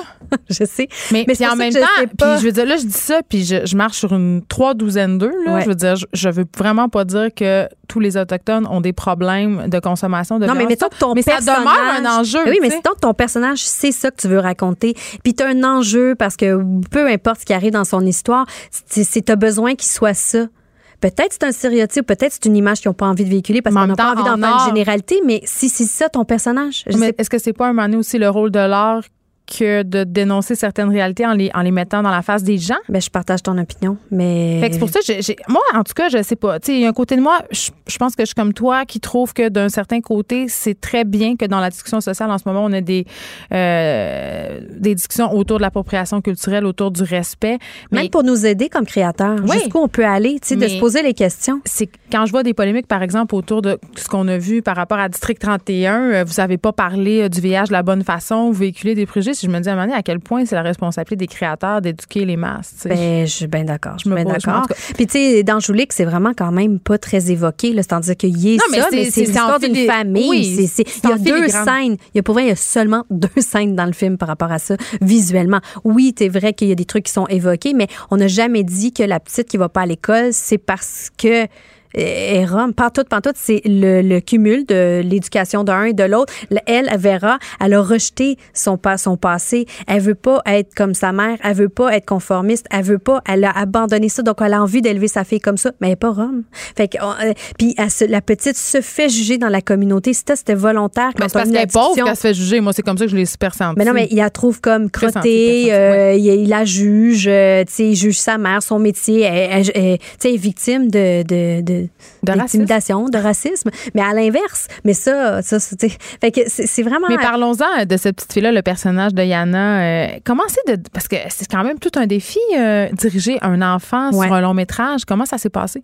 Ben, euh, honnêtement, très bien. Parce que je suis tombée sur la perle rare, je pense. comment tu l'as trouvé? Ben, c'est de longues auditions, C'est-à-dire, c'est quand même sur plusieurs mois. Mm-hmm. on a vu plus de 230 petites filles. On fait appel aux agences, mais aussi à mon Facebook pour dire, hey, d'audition audition ouverte, avez-vous une petite fille entre 5 et 9 ans avec telle, telle, telle, telle, quel âge l'actrice? L'actrice avait 7 ans, comme le personnage. C'est ça, le 8 ans, c'était sa fête. Parce que normalement, on les fait, on les fait jouer plus jeunes. Oui, exactement.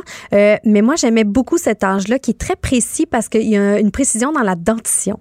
Ah, excuse-moi, je comprends. à 7 ans, ils perdent leurs dents. Oh non. À 5 ans, ils ont leurs dents de lait, puis à 9 ans, ils ont leurs dents d'adulte, à peu près. Fait que euh, juste dans la dentition, tu peux voir l'âge de l'enfant. Puis je trouve qu'à 7 ans, euh, sont, c'est encore une belle candeur, une belle fragilité. À 9 ans, ils ont un petit peu plus de maturité. Oui, tu peux prendre un 9 ans petit frame, mais je te dis que c'était pas pareil. J'en ai, vu 235. Là. Oui, mais en même temps, euh, diriger un enfant de 7 ans versus un enfant de 9 ans. C'est pas pareil, c'est certain. Comment tu travailles? Euh, en fait, je travaille vraiment avec elle. Elle, dans ce cas-ci, sa maman était très proche. Donc, c'est elle qui lui faisait apprendre ses lignes. Elle était très préparée quand elle arrivait. Puis euh, la petite comédienne Lilou, euh, elle a une grande force quand elle sait ses, ses, phrases par cœur. Euh, elle devient naturelle, elle les livre naturellement. Elle a une, une grande intelligence et une bonne écoute. Donc, elle est sais, quand je lui parle, je lui parle comme une adulte. Je peux juste pas la diriger comme je dirige un acteur normalement. C'est quoi la différence? Ben, c'est plus émotif, moins cérébral. Euh, tu peux pas expliquer de la même façon? Pas exactement. Elle a besoin d'images. Mais le fait d'être mère, est-ce que ça t'aide? Complètement. C'est certain que ça m'a aidé parce que mes enfants ont le même, même âge que la petite. Donc, euh, mon univers, son, son humour, sa façon d'y parler, euh, mon affection pour elle, tout ça vient, c'est sûr, parce que je suis une maman. Et euh, tu sais, j'avais pas le choix aussi de m'amuser avec elle pour créer un lien, pour que, pour, parce qu'elle, elle a quand même 29 jours de tournage là, pendant toute son été à 7 ans. Des grosses journées, puisqu'elle a joué, on le voit dans le film, c'est pas, euh, c'est, pas léger, léger. Là, fait que euh, c'est pas tout le pas temps tout le temps. plaisir pour elle. Il y a des scènes qui sont longues, ou est-ce qu'elle est juste en écoute. C'est plate, ça, pour un enfant de 7 ans. Là. Et refaire, et refaire pendant des heures. Fait qu'il fallait des fois que j'arrête. Je voyais que je perdais son attention, puis on allait s'amuser. Fait que je disais, hey, Lilou, t'es, tu game? Moi, je te, je te jure que je te bats. On fait une course. Fait qu'on faisait des courses. On a, j'arrêtais en plein milieu. Toute l'équipe me regardait faire des courses avec Lilou. Euh, puis euh, ça l'aidait à s'oxygéner, ça l'aidait à avoir du plaisir, à retrouver le fun pendant un certain moment. Fait que quand on revient puis on se remet au travail, ben elle m'écoute, toutes les notes sont rentrées, puis ça va super bien, puis on continue, puis elle aime ça, puis elle aime sa journée. Moi, c'est important qu'elle qu'elle passe un bel été aussi. Là. C'est fou. Moi, j'ai moi j'ai un film à livrer, mais il faut pas que je la perde, faut que je la garde, faut que je. Fait qu'il y a comme un, peu de. Mais ce qui est intéressant, c'est qu'elle est venue avec sa maman et sa petite sœur qui était en bas d'un an. Sa maman allaitait sa petite sœur. Fait que tout le long sur le plateau de tournage, on avait c'était un plateau avec des enfants, avec des bébés. Il y a pas le même respect du silence, il y a pas le même respect. C'est comme si on est rendu tous à des âges avec des enfants. En même temps, c'est un film un, peu, euh, un peu justement bohème fou. Fait que ouais, il y avait ça. Puis je sais pas, c'était comme relax. Il y avait quelque chose de familial sur le plateau que j'ai particulièrement aimé. Puis là, le film, euh, en tout cas jusqu'à date, les critiques sont excellentes. vous, avez, aussi quelques nominations dans des festivals. Oui, Festival de Milan, on a cinq nominations incroyables. Euh, fait que le film euh, commence une belle vie, j'espère. En fait, les gens vont être au cinéma en fin de semaine. Mais là, c'est ça. le film est au cinéma à partir d'aujourd'hui. Et je veux qu'on répète encore, on le répète tout le temps à chaque fois, mais encore, c'est important oui. d'aller voir les films au cinéma. Mais faut le dire québécois, en fait. C'est parce qu'on dit ça, on dit ça, puis ah oui, c'est important, c'est important. on l'explique à chaque fois. On va l'expliquer. Vas-y. mais en fait, c'est juste que, tu sais, euh, il y a beaucoup de films qui sortent à chaque, euh, chaque semaine. Et donc, euh, les propriétaires de salles regardent le succès du film pendant la fin de semaine pour décider s'ils le gardent dans les salles dans les semaines à venir. Donc, si les gens vont beaucoup ce week-end au cinéma, ça veut dire que les propriétaires de salles vont dire, ah, ça marche bien, je voulais qu'il y ait un intérêt, on va le garder. Ils le reprogramment pour les semaines à venir. Si les gens sont pas allés en fin de semaine, ils vont dire, ah, il n'y a pas beaucoup d'intérêt, on va le changer, on va mettre un beau blockbuster. C'est important pour la culture québécoise qui est plus que jamais menacée par la culture Netflix, je dirais ça. Fait qu'allez le voir, ça s'appelle pour vrai, je le répète, j'ai beaucoup aimé ça. Puis allez le voir. Euh, moi, j'ai aimé ça, le trip, l'écouter avec ma mère puis ma fille. Allez voir avec vos enfants, pas si jeunes que ça. Il y a quand même des petites scènes osées. Ben, pas tant. Non, mes enfants l'ont vu. Ben, c'est ça. 9 ans, 7 ans. Moi, ça va. Mais moi, je suis très open sur l'osage. je m'en doute. Je te connais un petit peu. Fait que... Mais euh, très, très bon. Bravo, euh, Marie-Louise. Merci, d'avoir été avec l'invitation. Merci. La Banque Q est reconnue pour faire valoir vos avoirs sans vous les prendre. Mais quand vous pensez à votre premier compte bancaire, tu sais, dans le temps à l'école, vous faisiez vos dépôts avec vos scènes dans la petite enveloppe. Hmm, c'était bien beau. Mais avec le temps, à ce compte-là vous a coûté des milliers de dollars en frais, puis vous ne faites pas une scène d'intérêt. Avec la banque Q, vous obtenez des intérêts élevés et aucun frais sur vos services bancaires courants. Autrement dit, ça fait pas mal plus de scènes dans votre enveloppe, ça. Banque Q, faites valoir vos avoirs. Visitez banqueq.ca pour en savoir plus. Les effronter. Avec Geneviève Peterson. Féministe assumée. Vous écoutez Les effronter. C'est là que je réalise mon rêve d'animatrice. Après, j'aurai atteint tous mes objectifs de vie euh, et mon rêve est de m'entretenir avec un vrai météorologue de Environnement Canada. C'est comme euh, mon rêve devient réalité. Je parle avec Alexandre Parent de toutes ces pannes qui sont en ce moment euh, en train de s'emparer du Québec. Bonjour, Monsieur Parent. Bonjour, Mme Peterson. Écoutez, euh, est-ce qu'on peut faire un petit tour de piste rapide sur euh, qu'est-ce qui se passe euh, d'un point de vue météorologique au Québec en ce moment? Ça a l'air que les vents sont encore assez intenses et ça un peu partout. Effectivement, euh, peut-être juste glisser sur la pluie. Là, vraiment, la pluie est rendue euh, sur la côte nord. Sinon, ce ne sont que des averses. Donc, en termes de quantité de pluie et des impacts euh, reliés à cette pluie-là, c'est vraiment derrière nous. Il reste encore, par contre, de bonnes chutes de neige là pour ce qui est vraiment le secteur au nord du lac Saint-Jean, donc la réserve phonique et vers Manicouagan. pour ceux qui n'étaient pas au courant, là, Abitibi, Rouen, 15 à 25 cm. Donc, c'est hey, ceux qui n'ont pas, ceux qui ont pas mis leurs pneus d'hiver, là, ils vont souffrir. Ouais, je pense que dans ce coin-là, ils ont l'habitude d'émettre un peu plus tôt que dans l'extrême sud de la province. En tout cas, je l'espère. Euh, mais effectivement, c'est vraiment les vents aujourd'hui. Et euh, dans les communications qu'on avait eues ces derniers jours, on rappelait que hier c'était la pluie, mais aujourd'hui c'était bel et bien les vents. Euh, il y a eu une rafale jusqu'à 105 km/h à l'aéroport Pierre-Éliott Trudeau à Montréal ce matin. Euh, là, présentement, du côté de Montréal, les vents on, se sont quand même, je dirais, je devrais pas utiliser le mot calmer, mais tranquillement, on va voir une, une décroissance en termes de rapidité des vents et également des rafales, mais ça se déplace vers l'est. Donc pour la région de Québec, euh, même chose pour le Bas-Saint-Laurent, euh, la Pocatière, une rafale à 107 km/h il y a environ une heure de ça, et là ça se dirige vers ces secteurs-là. Donc pour la région de Québec, là, il ne faut pas s'attendre à avoir une accalmie avant probablement plutôt la soirée. Et pour l'Est du Québec, ça va perdurer ce soir. Il va falloir attendre à la nuit prochaine. Euh, les secteurs qui sont un petit peu moins touchés, autant par la pluie que par euh, les vents, c'est vraiment euh, les secteurs bordant la baie des Chaleurs vers Gaspé. Mais toute la péninsule nord va y goûter un petit peu comme, comme toutes les autres régions. On parle de rafales entre 90 et 110 km h OK, maintenant, M. Parent, et ça sans faire de mauvais jeu de mots, la question qui tue, Est-ce qu'on passe l'Halloween ce soir, oui ou non, avec les enfants? Est-ce que c'est au péril de notre vie qu'on s'avancera dehors? Ben, je, ceux qui ont euh, ceux qui ont reporté la fête de l'Halloween à aujourd'hui, je crois que c'est principalement euh, dans la grande région de Montréal. Euh, donc pour pour les habitants là, vraiment de ces villes-là, les, les, vents en soirée seront quand même pas si mal. On pourrait peut-être avoir des rafales à 50, peut-être 60 C'est dangereux ça? Parce que là il y a des moi il y a carrément des branches qui sont tombées dans ma rue, des grosses branches, il n'y a plus de courant, c'est assez intense. Ouais. Mais non, parce qu'en termes de, de, de, vent, les maximales, c'était vraiment plutôt ce matin ou euh, sur l'heure du dîner. Donc, s'il y avait des branches à casser, là, ils vont probablement avoir cassé avant ce soir. Mais ça va juste rester un petit peu venteux. On pourra avoir un 2, 3, 4 degrés Celsius au mercure, donc ça peut être frisquet. Mm. Mais si on s'habille bien, je pense qu'il ne devrait pas trop y avoir de problème. L'avantage versus les conditions qu'on avait hier soir, oui, hier soir, on n'avait pas de vent, on avait de la pluie forte. Par contre, c'est au niveau de la, de la visibilité, pardon. La visibilité hier soir était difficile quand on est sous cette pluie forte. Ce soir, ce sera un peu mieux, mais c'est vrai que ce sera plus frisquet et encore venteux. Mais en même temps, on aime mieux que ça soit plus frisquet et venteux que mettre notre sécurité en péril. Merci beaucoup, Alexandre Parent. Vous êtes météorologue chez Environnement Canada et je vais faire un petit update sur les pannes de courant. Euh, on est rendu à 960 469 clients environ euh, qui sont privés d'électricité sur l'ensemble du réseau aujourd'hui.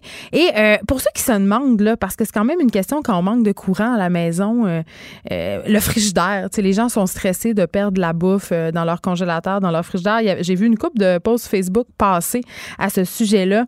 Il faut savoir que le MAPAC dit ok qu'il faut jeter la plupart des aliments de notre frigo après six heures. Euh, on va se calmer, OK? C'est très, très, très exagéré et je le prends sur moi, là, OK? Le ne m'écrivait pas pour dire que je fais la promotion des intoxications alimentaires, mais quand même, un frigidaire, là, si vous ouvrez pas la porte à tout bout de champ, euh, votre nourriture devrait rester bonne quand même plus longtemps que 6 heures. Il faut faire attention, mais si vous voulez quand même éviter, si vous êtes parano, si vous avez peur de la salmonelle et de toutes ces choses-là, bonne vieille affaire qu'on peut faire, c'est aller au dépanneur puis s'acheter de la glace puis en mettre dans chacun des compartiments. Ça peut nous sauver. Mais il faut, se calmer. Là. Après 6 heures, sais, après 6 heures, c'est pas automatique que toute votre bouffe est contaminée, OK?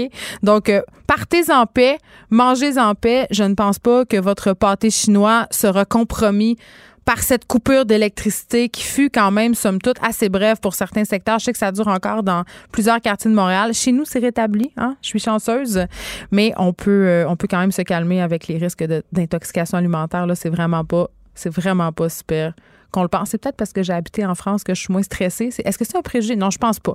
Là-bas, on laissait, les gens laissaient des fromages sur le comptoir, des œufs, pas de problème. Et euh, la salmonelle, c'est pas tant au, euh, cœur de leur préoccupation. Donc, maintenant, je prends tout ça avec un grain de sel. Et je sais pas si vous avez vu ce reportage de la presse sur le MAPAC et nos cuisines. Je pense que ça fait deux, trois ans, il y avait pris des cuisines québécoises, la cuisine québécoise moyenne, et euh, on lui avait fait subir le test du MAPAC, c'est-à-dire le test auquel les restaurateurs doivent se soumettre si euh, veulent continuer à officier pour avoir d'amende. Il n'y avait aucune aucune des cuisines québécoises qui passait le test. Donc, euh, dites-vous ça si vous paranoïez, si vous avez peur que votre douzaine d'œufs soit plus bonne. Ce ne sera pas le cas. Vous pouvez manger des omelettes. La Banque Q est reconnue pour faire valoir vos avoirs sans vous les prendre. Mais quand vous pensez à votre premier compte bancaire, tu sais, dans le temps à l'école, vous faisiez vos dépôts avec vos scènes dans la petite enveloppe. Hmm, c'était bien beau. Mais avec le temps, ce vieux compte-là vous a coûté des milliers de dollars en frais, puis vous ne faites pas une scène d'intérêt. Avec la banque Q, vous obtenez des intérêts élevés et aucun frais sur vos services bancaires courants. Autrement dit, ça fait pas mal plus de scènes dans votre enveloppe, ça. Banque Q, faites valoir vos avoirs. Visitez banqueq.ca pour en savoir plus. Geneviève Peterson, la seule effrontée qui sait se faire aimer. Jusqu'à 15, vous écoutez Les effrontés. On se parle de ce manifeste. On a tous besoin d'histoire avec Marie Barguidjan. Est-ce que oui, bien dit? J'avais peur. euh, autrice de ce manifeste-là. OK, euh, c'est un manifeste, évidemment, qui s'intéresse à la lecture chez les jeunes. J'en mm. parle souvent, c'est important. Pourquoi vous avez voulu euh, faire un manifeste? Puis c'est quoi? OK. Alors, on va, on va tout reprendre du, début. Euh, moi, comme tu le sais, je suis autrice et communicatrice en littérature jeunesse euh, dans les milieux éducatifs, en bibliothèque avec les profs, etc. Ça fait 25 euh, ans que je, m'active dans ce milieu. Euh, je trouve que les chiffres ne bougent pas sur l'analphabétisme, le décrochage scolaire. Alors je me suis posé des questions au fur et à mesure de toutes mes rencontres. Et puis finalement, quand je demande aux enfants, pourquoi est-ce que vous apprenez à lire et écrire? Il n'y en a pas beaucoup qui me répondent avec des questions au fond, ça crée un lien avec les autres. Le livre, ça m'entraîne à découvrir le monde, ça me fait découvrir moi-même, etc. Ils n'arrivent pas à mettre des mots là-dessus. Mais qu'est-ce qu'ils répondent? Rien? Ben, ils répondent. Alors, les mordus vont tout de suite aller vers le plaisir. Oh, moi, j'aime ça, ça, ça, me, ça me fait plaisir. Divertissement. Puis l'apprendre ils sont toujours sur l'apprendre, l'apprendre. Et moi, ça, ça m'agace ce, ce, rapport de la littérature jeunesse avec toujours mettre des, euh, le mettre toujours en lien avec l'apprentissage. Donc j'ai donc c'était idée de, de lier ça au développement citoyen? C'est ça. Donc mon idée, c'est de créer un mouvement citoyen pour se situer un peu au-dessus du débat. Euh, et je, je, tu sais, je pointe personne. Ben, C'est-à-dire, je, je, pointe pas le fait que euh, peut-être qu'on a des phases dans le, failles dans le système éducatif, peut-être dans notre société on fait pas assez de choses. Je veux juste rappeler aux gens qu'on a besoin d'histoire. On est fait d'histoire depuis la nuit des temps. Les hommes se racontent des histoires, ils en dessinent, ils en écrivent. Donc on est tissé d'histoire, on est tissé de culture. Puis des fois, le mot littérature culture, ça fait un peu peur. On ben, dit, oh, attendez, ouais, le mot littérature culture, est-ce que ça fait peur au Québec? Ah. On se méfie de la chose intellectuelle je pense que peut-être que ça participe de ce désintérêt pour le livre. Peut-être, peut-être. Et c'est justement ça, peut-être que j'aimerais changer, essayer de donner une petite impulsion pour nous rappeler que on est fait de culture et d'histoire et de, littérature au fond. Donc si on, fait prendre conscience aux gens qui s'occupent des enfants de l'enjeu que ça a, du, fait que on a besoin d'histoire, pourquoi? Bah Pour la transmission, hmm. pour se connecter à nous-mêmes, pour découvrir le monde, pour euh, découvrir des enjeux sociaux, pour toutes sortes de choses. J'ai mis 14 propositions dans le manifeste. Peut-être qu'on arrivera à présenter l'enjeu de la lecture différemment aux enfants. Parce que c'est ça qu'il faut construire. Entre 0 et 12 ans, il faut quand même qu'on arrive à construire des lecteurs pour la vie. Pas des gens qui vont abandonner la lecture à 10 ans. Mais évidemment, je ne peux qu'être d'accord en Mhm. tant que- qu'autrice, mais en même Et temps... mère Surtout. mais en même temps, c'est ça, euh, moi je baigne dans ce milieu-là, mes enfants ont des livres, mais je, Mhm. je me demande quand même, Marie, comment on les amène, ces histoires-là, à nos enfants, parce que vous l'avez dit, vous voulez pas euh, vous mêler à ce débat sur le financement, par exemple, des écoles ou euh, le statut du livre au Québec. Par contre, on le sait, là, des profs, j'en ai ici euh, presque à chaque semaine, Mhm. là, souvent ils paient de leur poche Je les sais. livres qui sont dans les classes, les bibliothèques sont sous-financées euh, et on se bat contre quelque chose qui est absolument, euh, en tout cas, à armes inégales, Oui. la tablette électronique, Internet. tu sais, OK. Comment on les amène, ces histoires-là, jusqu'aux enfants? Bon, déjà, il y a quelque chose. enfin, je pense que mon débat avec le manifeste veut se situer un peu au-dessus de ce, cette, euh, ce- cette dualité euh, livre-papier, livre-tablette. Ouais. Je pense que au départ de la vie, l'enfant, ce dont il a besoin, c'est de l'humain pas d'une tablette. Mm. Alors, la tablette va intervenir après, on peut pas aller contre, et je suis pas contre du tout les tablettes, je me Mm. situe, situe pas là-dedans. Je pense simplement qu'on a besoin d'histoire, mais on a surtout besoin, ça veut dire, dans une terminologie plus large, on peut dire ça, qu'on a besoin de l'autre, on a besoin de l'humain. Il a d'abord besoin de son papa, de sa maman, d'un proche qui va lui raconter des histoires et avec lequel il peut interagir. Une tablette, ça va pas interagir avec lui. Donc déjà, une première chose. Ensuite, on va introduire les tablettes petit à petit. Ce qui me dérange, c'est que à un moment donné, on abandonne un peu les enfants eux-mêmes. Euh, C'est-à-dire que entre 4 ans et 8 ans, mettons, ils sont baignés d'histoire parce que entre la maternelle et l'école, l'école primaire, il y a beaucoup d'histoires. On leur raconte beaucoup d'histoires. Ensuite, bah, on dit, ah, t'es grand. Tu lis tout seul. Oh, puis mon enfant, il lit plus trop, donc il regarde des bandes dessinées comme si c'était un sous-genre d'ailleurs, ce qui n'est pas du tout le cas. Et puis, et puis voilà, et puis on le laisse à l'abandon. Or, lire un texte, ben, ça demande une petite exigence, c'est vrai.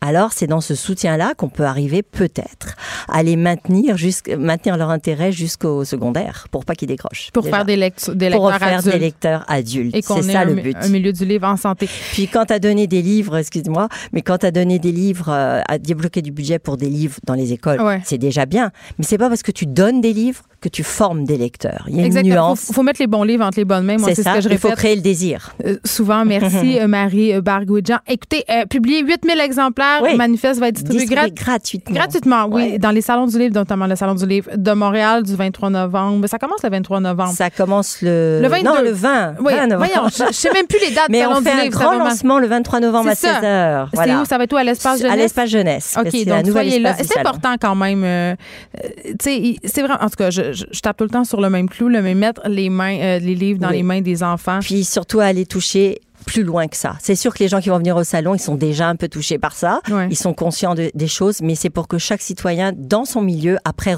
s'approprie le manifeste et puisse aller encore plus loin. Merci beaucoup. J'espère. Au revoir. Merci. De 13 à 15. Les effrontés. Exceptionnellement, Alex Dufresne est avec nous euh, en ce vendredi pluvieux qu'on sait plus trop. euh, c'est pluvieux, venteux, s'il va neiger, si on va passer l'Halloween en soir, ça va être reporté au calendrier grec. Salut Alex! Salut! Écoute, aujourd'hui, tu nous parles d'un phénomène qui est quand même rendu assez, euh, ben, je voulais dire populaire, mais je pense pas un bon terme, assez répandu, Répandu, si on oui. veut, euh, dans nos téléphones intelligents. Et on va passer par le Congrès américain pour ce faire. Tu nous parles de l'histoire de cette membre euh, du Congrès américain, Katie Hill, Mhm. qui euh, s'est retrouvée euh, dans l'eau chaude, si on peut dire, parce qu'elle a enlevé, elle a envoyé des petites, euh, des petites photos d'elle, kinky, En comme on fait, dit. oui, ben, oui et non, c'est-à-dire qu'elle les a même pas envoyées. Ces photos-là ont été Mais prises voyons. sans son consentement. Des photos où, où on la voit avec une femme parce que Katie Hill est bisexuelle et donc elle a- Ben là, qu'on la conduise au port de la ville. En plus, et donc, elle a été. Euh, en fait, c'est son ex-mari qui a. euh, j'ai juste le mot en anglais, leaké, qui a fait couler. Il, a, ces il a photos. fait quelque chose qui s'appelle euh, de la porno-vengeance. Exactement. Revenge porn, en bon français. Exactement. Mais Et là, elle a été victime de ça. Et Mais qu'est-ce qu'elle faisait, ces photos, on peut-tu savoir? Euh, C'était assez anodin. On la voyait nue euh, qui brossait les cheveux d'une femme et une autre photo d'elle où elle embrassait une femme. Oh, et grosse donc, affaire. grosse affaire. Il faut savoir Eh que... mon Dieu, ouvrez pas mon cellulaire. Mais c'est ça, Geneviève, c'est ça l'affaire aussi, c'est de se dire, en fait, euh, Tu sais, Katie Hill, c'est la première législatrice euh, milléniale, comme on dit. Toi, tu dis millénariale, mais moi, j'ai mes C'est épouvantable. mais je, pense que c'est comme avec le mot autrice, on va s'habituer. Mais c'est vraiment ça qu'il faut qu'il faudrait dire. Moi aussi, ça me fait saigner des yeux, puis de la tête, puis des oreilles. mais donc, c'est la première législatrice euh, millénariale à démissionner à cause de photos nues. Et je pense. Est-ce qu'on l'a démissionné ou elle a démissionné? Elle l'a démissionné elle-même hmm. parce que c'est épouvantable. Elle a vécu. Euh, elle est sortie pour la première fois de chez elle pour aller euh, faire publiquement sa démission. Elle n'était pas capable de sortir avant parce qu'elle avait peur pour sa vie. Elle, oui, elle a reçu des menaces, évidemment. Elle s'est fait critiquer. Son corps a été euh, disséqué. Elle a été. ouais, elle a été menacée pour sa. Elle a eu peur pour sa vie. Elle a été menacée de mort.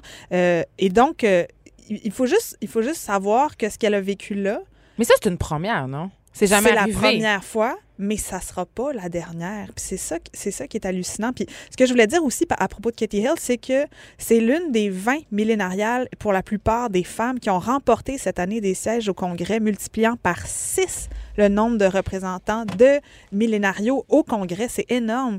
Et puis, euh, voilà, elle a dû démissionner cette semaine à cause de photos nues qui ont été publiées en ligne.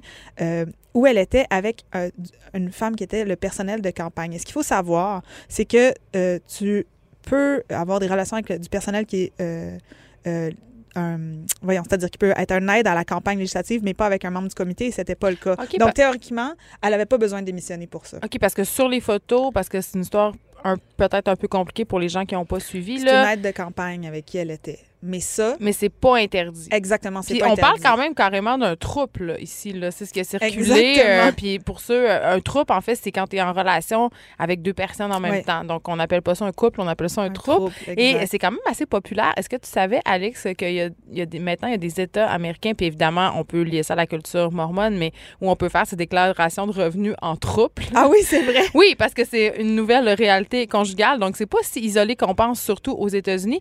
Mais quand même. Euh, euh, ça me surprend pas, moi, qu'elle ait démissionné quand même, parce qu'on le sait, les États-Unis, c'est quand même euh, un, pays qui, qui est puritain. Hein. Le Congrès, c'est conservateur et ça fait pas l'affaire des vieux monsieur qui sont là, qui a des madames en brassière, en bobette, qui se brossent les cheveux, qui s'embrassent. Oui. Mais. En même temps, ce qu'elle dit, puis ça, c'était son discours, euh, je vous invite à, l'écouter en ligne, son discours était vraiment euh, poignant parce que ce qu'elle dit, c'est. Elle parle du double discours, puis elle dénonce ben le fait, justement, que, mettons, as Donald Trump qui est au bureau ovale, qui lui a 12. Grab them by the pussy! Qui exactement, qui se vante de ça, qui a 12 chefs d'accusation d'agression sexuelle contre lui. 12! Et cette femme-là a été prise contre son grand en photo avec quelqu'un qui était consentant. Mais pourquoi elle démissionne alors? Elle n'est pas obligée de démissionner? Euh, pourquoi elle démissionne? Pourquoi dans son speech de démission, elle dit que ça n'a pas de bon sens, puis elle démissionne? C'est bizarre. Elle fait les deux. Elle dit parce que je peux plus vivre avec cette pression-là. Je reçois des menaces tous les jours. Euh, je, suis humiliée les victimes de slut shaming. Ben complètement. C'est tout. C'est puis elle dit je veux pas que les femmes. Elle dit je veux pas passer un message que les femmes vont devoir démissionner quand des photos d'elles ben, vont apparaître. C'est bien plate, mais c'est le message que ça envoie, c'est celui-ci. C'est ça qu'elle dit aussi, mais elle dit moi, j'arrive plus à vivre avec cette affaire-là. C'est trop violent, c'est trop brutal, alors qu'il y a un double standard. Elle dit je pars à cause, là c'est ses mots à elle. Elle dit je pars à cause d'une culture misogyne qui a consommé allègrement mes photos nues qui capitalise sur ma sexualité et a permis à mon ex-agresseur de continuer ses abus, on parle de son ex-mari, cette fois-ci sous le regard de tout le pays. Nous ah avons des hommes accusés d'agression sexuelle qui siègent au conseil d'administration, à la Cour suprême et pire encore au bureau ovale. Et elle dit que euh, le dernier geste qu'elle va faire et qu'elle a fait avant de quitter, c'était de voter euh, qu'elle a fait un vote qui était favorable à l'enquête d'impeachment contre Trump. Et elle dit euh, Je vais continuer. Elle dit je, je baisse pas les bras, je vais continuer, puis maintenant je vais me battre pour que les femmes aient accès à la défense juste quand de la pornographie de vengeance comme ça va être libérée contre elle. Le message que je vais envoyer, c'est pas celui de de devoir vivre dans la honte, mais c'est la, brutalité et le double standard du système qui fait qu'elle elle se retire aujourd'hui. Ce qui est fou quand même, euh, bon, on peut parler euh, du cas de, Katie Hills, évidemment, mais revenons à, la base de cette histoire-là, c'est-à-dire des photos d'une femme dénudée mm. euh, qui sont rendues publiques. Mm-hmm. Qu'est-ce que ça nous montre, en fait, la violence dont elle a été victime, les insultes? Bien, ça nous montre encore une fois qu'on réduit toujours la femme à sa, à sa sexualité et que c'est perçu comme une mauvaise chose. Oui, exactement. Elle doit être punie de cette sexualité-là. Et j'ai des chiffres qui sont quand même assez hallucinants parce que, Geneviève, on va pas se le cacher, euh, on vit une sexualité qui est en lien avec la technologie. on est à l'ère numérique, là, je sais pas. Ça, va, euh, ça va se passer, puis il y en aura toujours. Puis moi, je, me, au, début, là, je me suis dit, mais là, est-ce que j'envoie une photo un peu sexy de moi à mon chum ou pas? Qu'est-ce qui se passe? Puis je me suis posé la question si ça se retrouve sur les réseaux sociaux aussi, whatever. Puis là, à un moment donné, tu fais, ouais, mais c'est mon droit. Puis je devrais me sentir en sécurité d'envoyer une photo de moi à la personne que j'aime puis d'avoir envie d'échanger ça. Oui, le problème, c'est qu'il y a des personnes qui manquent de jugement puis qui après montrent ça à leurs amis ou les ou les envoient euh, dans l'espace public. Sauf que j'allais dire, quand t'envoies... qu'il faut punir, pas ceux qui se mettent tout nus devant la caméra de manière consensuelle. Mais moi, je vais aller plus loin que ça. Moi, je pense que quand t'envoies une photo de toi nu, et même sans l'envoyer, quand il existe des photos de toi nu dans ton téléphone ou dans ton ordinateur, euh, ce n'est plus privé. Parce qu'on le sait, euh, tu peux être piraté, quelqu'un peut s'emparer du contenu, tu peux perdre ton téléphone. Donc, il faut que tu acceptes que ces photos-là puissent se retrouver dans l'espace public. Il faut que tu te demandes qu'est-ce que ça te ferait si une telle chose arrivait. Et moi, je dis tout le temps à la blague, si un jour je me présente en politique, je vous le dis tout de suite, là, il y en a vraiment beaucoup des photos de moi nues qui, ben ont circulé. Euh, puis j'ai aucunement honte de ça. Ben, aucunement je te honte parce que qu'est-ce qui est gênant là-dedans d'avoir une vie sexuelle épanouie, d'aimer quelqu'un. Exactement. Puis j'espère qu'un jour ça va devenir.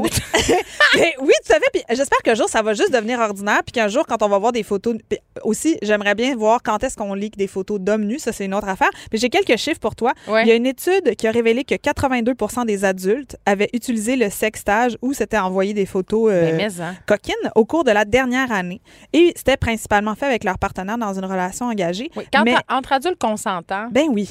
Mais tous ces messages sexuels peuvent facilement être manipulés par des ex ou des agresseurs ben ou des gens mécontents. Il y a une étude réalisée en 2016 qui révèle qu'un Américain sur 25, donc 10,4 millions de personnes, avait soit vu ces photos 10,4 millions, là, vu ces photos affichées sans son consentement ou s'était fait menacer de se faire euh, de se faire euh, exposer nu sur euh, la toile. Je reviens encore à mon Et pour les jeunes femmes, le chiffre est passé à 1 sur 10. Donc, on n'est pas sur 1 sur 25, c'est 1 sur 10. Ben, c'est pas étonnant, mais moi, j'en reviens encore à mon argument.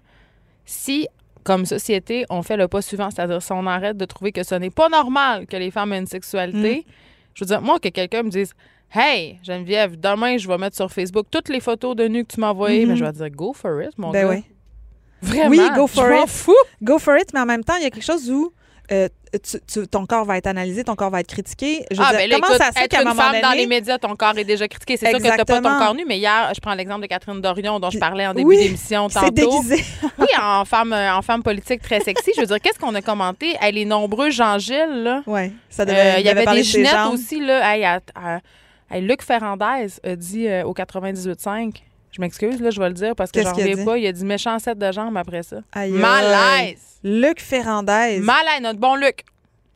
Moi, j'ai une tristesse. Puis tu sais, ce qu'il faut savoir aussi, puis là, euh, je veux pas, euh, je veux pas faire euh, du, je veux pas faire de, la diabolisation, mais Katie Hill était quand même considérée comme une étoile montante du Parti démocrate, ok? Ben oui. Elle a soutenu la législation sur les changements climatiques, les droits des personnes LGBTQ. Elle a été élue sans l'aide de sociétés privées, puis elle a utilisé les médias sociaux pour critiquer ses opposants politiques. C'est comme ça que, c'est fait. On ne veut pas tomber dans le complotiste évidemment, mais tu penses qu'il y a des gens qui ont payé du monde pour faire des commentaires? je le sais pas, mais je pense que ça a peut-être fait plaisir à beaucoup de monde. Puis il y a beaucoup de monde qui ont été capables de euh, cogner sur le clou là, une fois que c'est sorti pour pouvoir dire il faut la tasser, euh, cette femme impie. Puis c'est ça, ben, elle, cette femme elle dénonce l'hypocrisie justement d'avoir un, président qui est accusé de crime sexuel alors que. Mais ça, c'est euh, bien pire. Alors qu'elle-même, oui, puis elle-même est victime d'un crime sexuel. Parce que dans 46 États aux États-Unis, c'est illégal, c'est criminel en fait de publier des photos ou des vidéos d'une personne dans une position sexuelle sans son consentement. Ben, ici aussi. Donc, euh, oui, au Canada aussi. Mais ce que je veux dire, c'est que c'est pas dans tous les États aux États-Unis. C'est mm. ça qui est hallucinant. Mais en Californie, ça et elle est d'ailleurs euh, membre du Congrès. Mais tu sais, j'avais fait, un, j'avais fait un reportage il y a quelques années pour euh, le magazine Clin d'œil sur un des premiers reportages sur le phénomène de la revenge porn, justement. Et c'était, j'avais parlé à une jeune fille, une des, un des premiers cas médiatisés au Québec, c'était une jeune fille de la rive sud de Montréal. Elle avait dû changer d'école. Ah ouais. Parce qu'elle était euh, la cible d'invectives, justement, d'injures, de commentaires sur son corps. Euh, et j'en parle souvent avec ma fille plus vieille qui rentre au secondaire. Parce que tu l'as dit tantôt, Alex, ça fait partie de la nouvelle réalité. Ce serait se mettre la tête dans le sable de penser que nos enfants à n'iront jamais envoyer aucune photo. Ben, ben, aucun. Ça va arriver. Donc, il faut en parler. Il faut établir des paramètres quand c'est sécuritaire de le faire ou mm. pas. Tu sais, mm. Pourquoi tu le fais? C'est quoi les mm. raisons derrière ça? Mm-hmm. Euh, mais quand même... Euh, c'est quoi le lien de confiance? Moi, je pensais... Tu sais, on se dit, euh, ah mon Dieu, on a évolué, on est en 2019, tu sais, le slut shaming, les filles qui se montent, ça a changé. Ben non. Ben non. Dans la classe de ma fille, il y a encore une petite fille euh, qui se fait traiter de pute parce qu'elle fait ben un gars. Euh, oui, on est encore là-dedans, les filles qui couchent, les filles qui se font toucher. Donc, les filles qui envoient des photos se font catégoriser très vite comme étant euh, des petites slots puis des mm-hmm. petites filles. On est encore là. Ben oui, ça, c'est ben à nous, les parents, de faire cette job-là puis d'expliquer que c'est pas parce qu'une fille. Oui, puis c'est toute la dichotomie de la pression maman putain aussi. Ben oui. Sais c'est ça qu'elle vit. Puis ça me fait penser, tu parles de, de, de, quelqu'un qui doit changer d'école, ça me fait penser à Ashley Fairbanks, qui est la directrice euh, euh, créative de la campagne présidentielle de Julian Castro. Elle a dit Je travaille en politique. Je refuse de laisser un vidéo euh, de moi nu m'empêcher de briguer un poste. Oui, mais c'est quoi? On va s'empêcher de faire des jobs de postulat, des jobs de direction mais oui, à cause qu'il y a peut-être peut-être un vidéo? Oui, exactement. Elle dit Presque toutes les femmes que je connais ont pris des nus à un moment de leur vie. Ben, des gars aussi, tu l'as dit tantôt. Bien sûr. Mais ça, c'est pas la même répercussion. Non, exactement. Exactement, double standard. Alors que de plus en plus de femmes se présentent aux élections, nous devons empêcher la peur de nous retenir. Puis elle a dit qu'elle avait 19 ans euh, quand un homme euh, l'a saoulée et euh, a couché avec elle et l'a filmé sans son consentement. Super, super. Et là, on Des parle... bons comportements, messieurs. Et on parle de avant l'ère où tout était filmé et, trans, et pouvait être transmis sur YouTube rapidement. Et donc, ce gars-là a fait des DVD et eh a mis et a envoyé ça à ses parents à l'école. Elle dit J'ai 32 ans maintenant et je peux encore ressentir la sensation de voir mon monde s'écrouler autour de moi. Mon petit ami m'a quitté. J'ai été forcée de quitter la communauté où j'avais une maison, où j'avais trouvé une maison. J'étais totalement désespérément seule. J'ai même envisagé de me suicider. Surtout que cet homme a menacé de montrer la vidéo à toute mon école. Quand j'ai vu la vidéo, j'ai vomi. Elle dit alors que les emplois que j'ai occupés sont devenus de plus en plus visibles, je craignais de perdre aujourd'hui, demain, mardi prochain, ma job à cause de cette vidéo-là ou à mm. cause d'autres images. Puis elle dit, c'est fini, je peux plus vivre dans la peur comme ça.